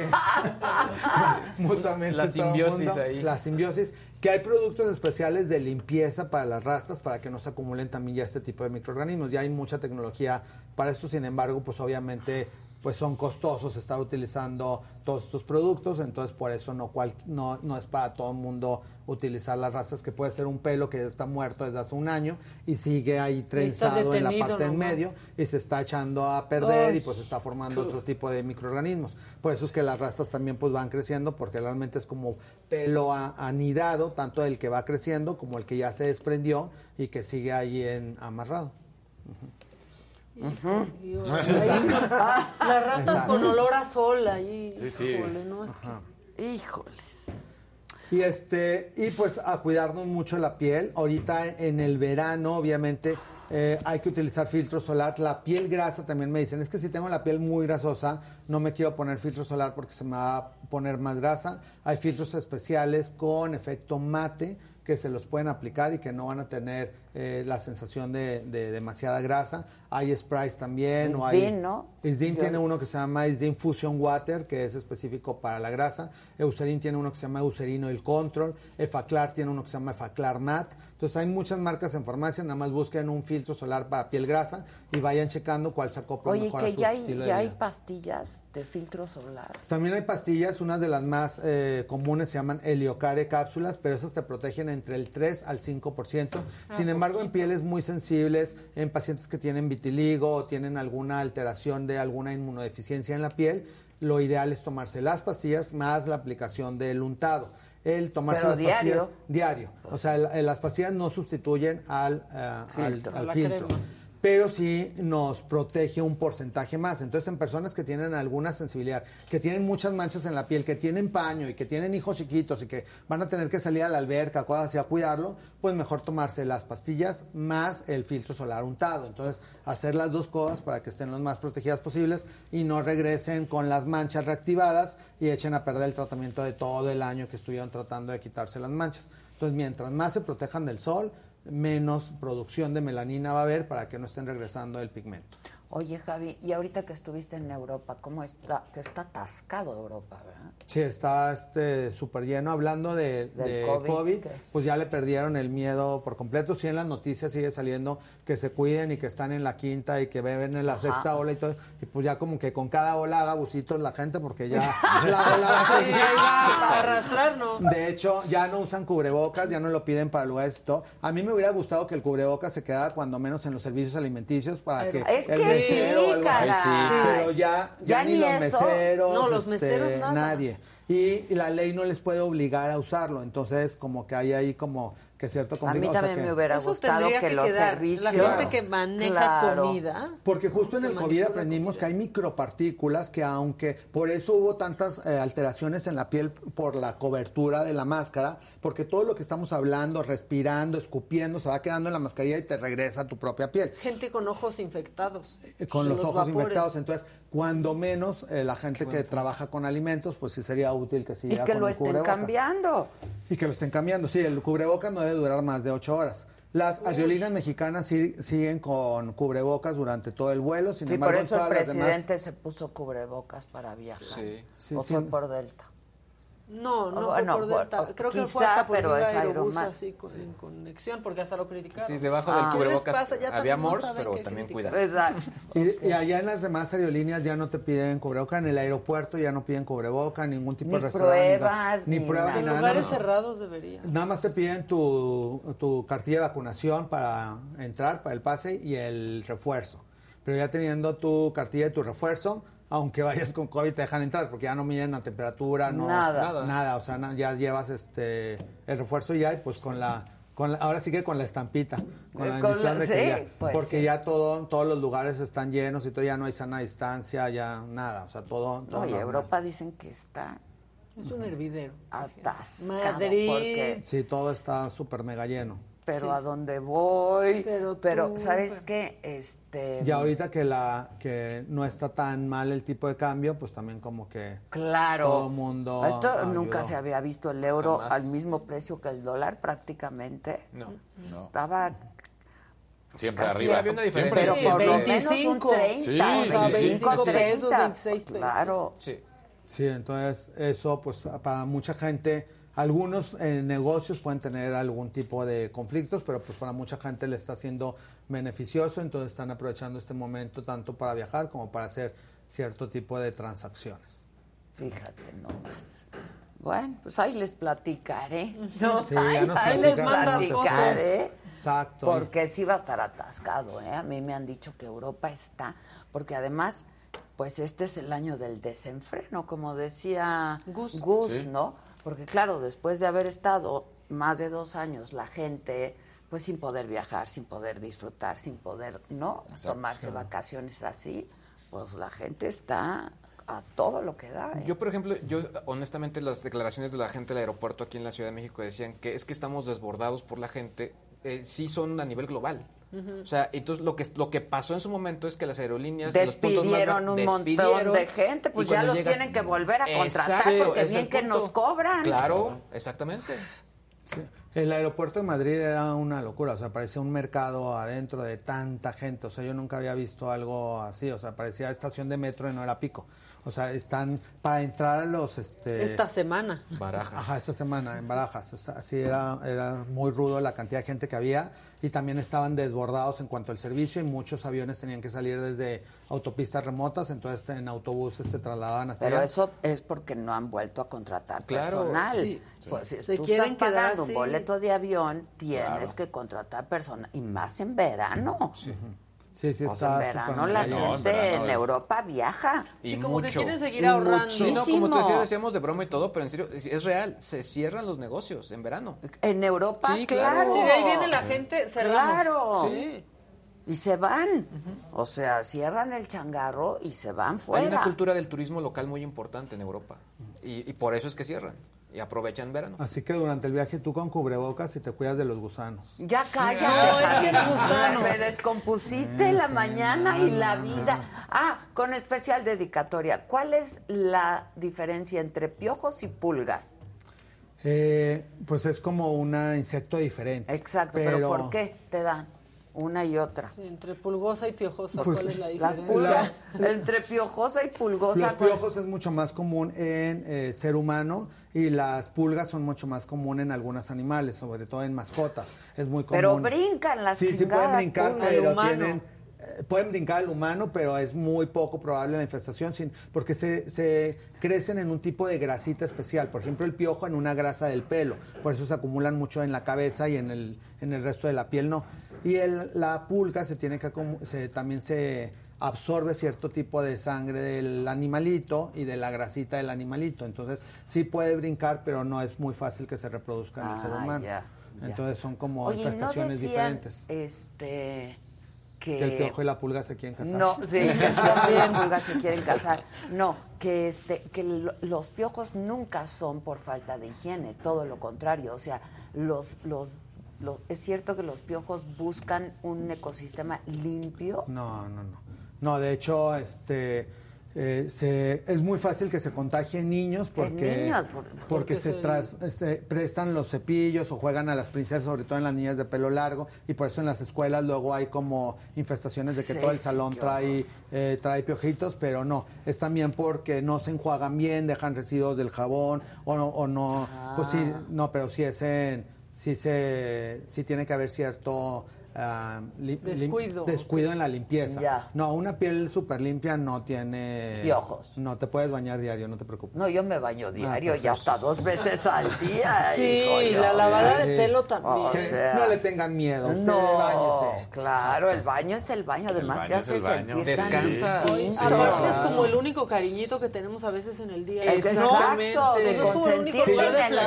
Este Sí, yo sí. no entiendo la gente que puede durar 3, 4 días No, y que no, no, o sea, yo me siento enfermo, Te o sea, cambia el humor. No, el no te cambia el sí. humor ya. Y el humor. Y el humor. Y el de- humor, claro, sí, sí, sí.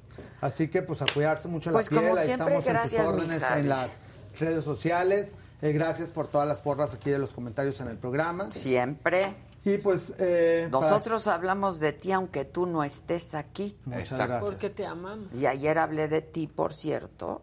Tú tuviste un profesor, ay, moreno, ¿sí? Ah. Y uno güero. Ah, no, sí, pero sí, el doctor Moreno es un dermatopatólogo muy Ajá, famoso en esta ajá. ciudad, eh, militar, y con él tomé algunas clases. Exactamente. Pues hablé de ti. Muchas gracias. Este, pues nada, pues ya vámonos todos. bueno, ya llegamos. Vámonos. Vámonos. Este, Aquí se rompió una taza. exacto, saludo Jimmy, espero que te estés sintiendo mejor, extrañamos el ombliguito de semana. Que le ¿no? baje la Este, temperatura al Jimmy. ¿Qué? Sí. ¿Pasamos los cinco mil o qué? Sí, ¿no? Sí, Yo est- sí, estoy los aquí 5 mil se revisando. los pasamos. Los ¿Sí? sí. Nada más decirle que les quiero mucho. Eso, nada Claro, más. estamos en 5000 mil aquí. Eso. Bueno, aquí ya bien, las el personas están hasta el final este. Eso, nosotros Eso. también los queremos mucho, muchas gracias. Hoy por este mismo canal, 8 de la noche, Saga Food con el burro Van Ranking. Mañana jueves, 9 de la mañana, quien me lo dijo Adela. Esto siempre gracias a la generosidad de Javi se va a la canasta. Exactamente. Y el Básica. próximo miércoles les traigo un tema súper interesante, así que aquí nos vemos.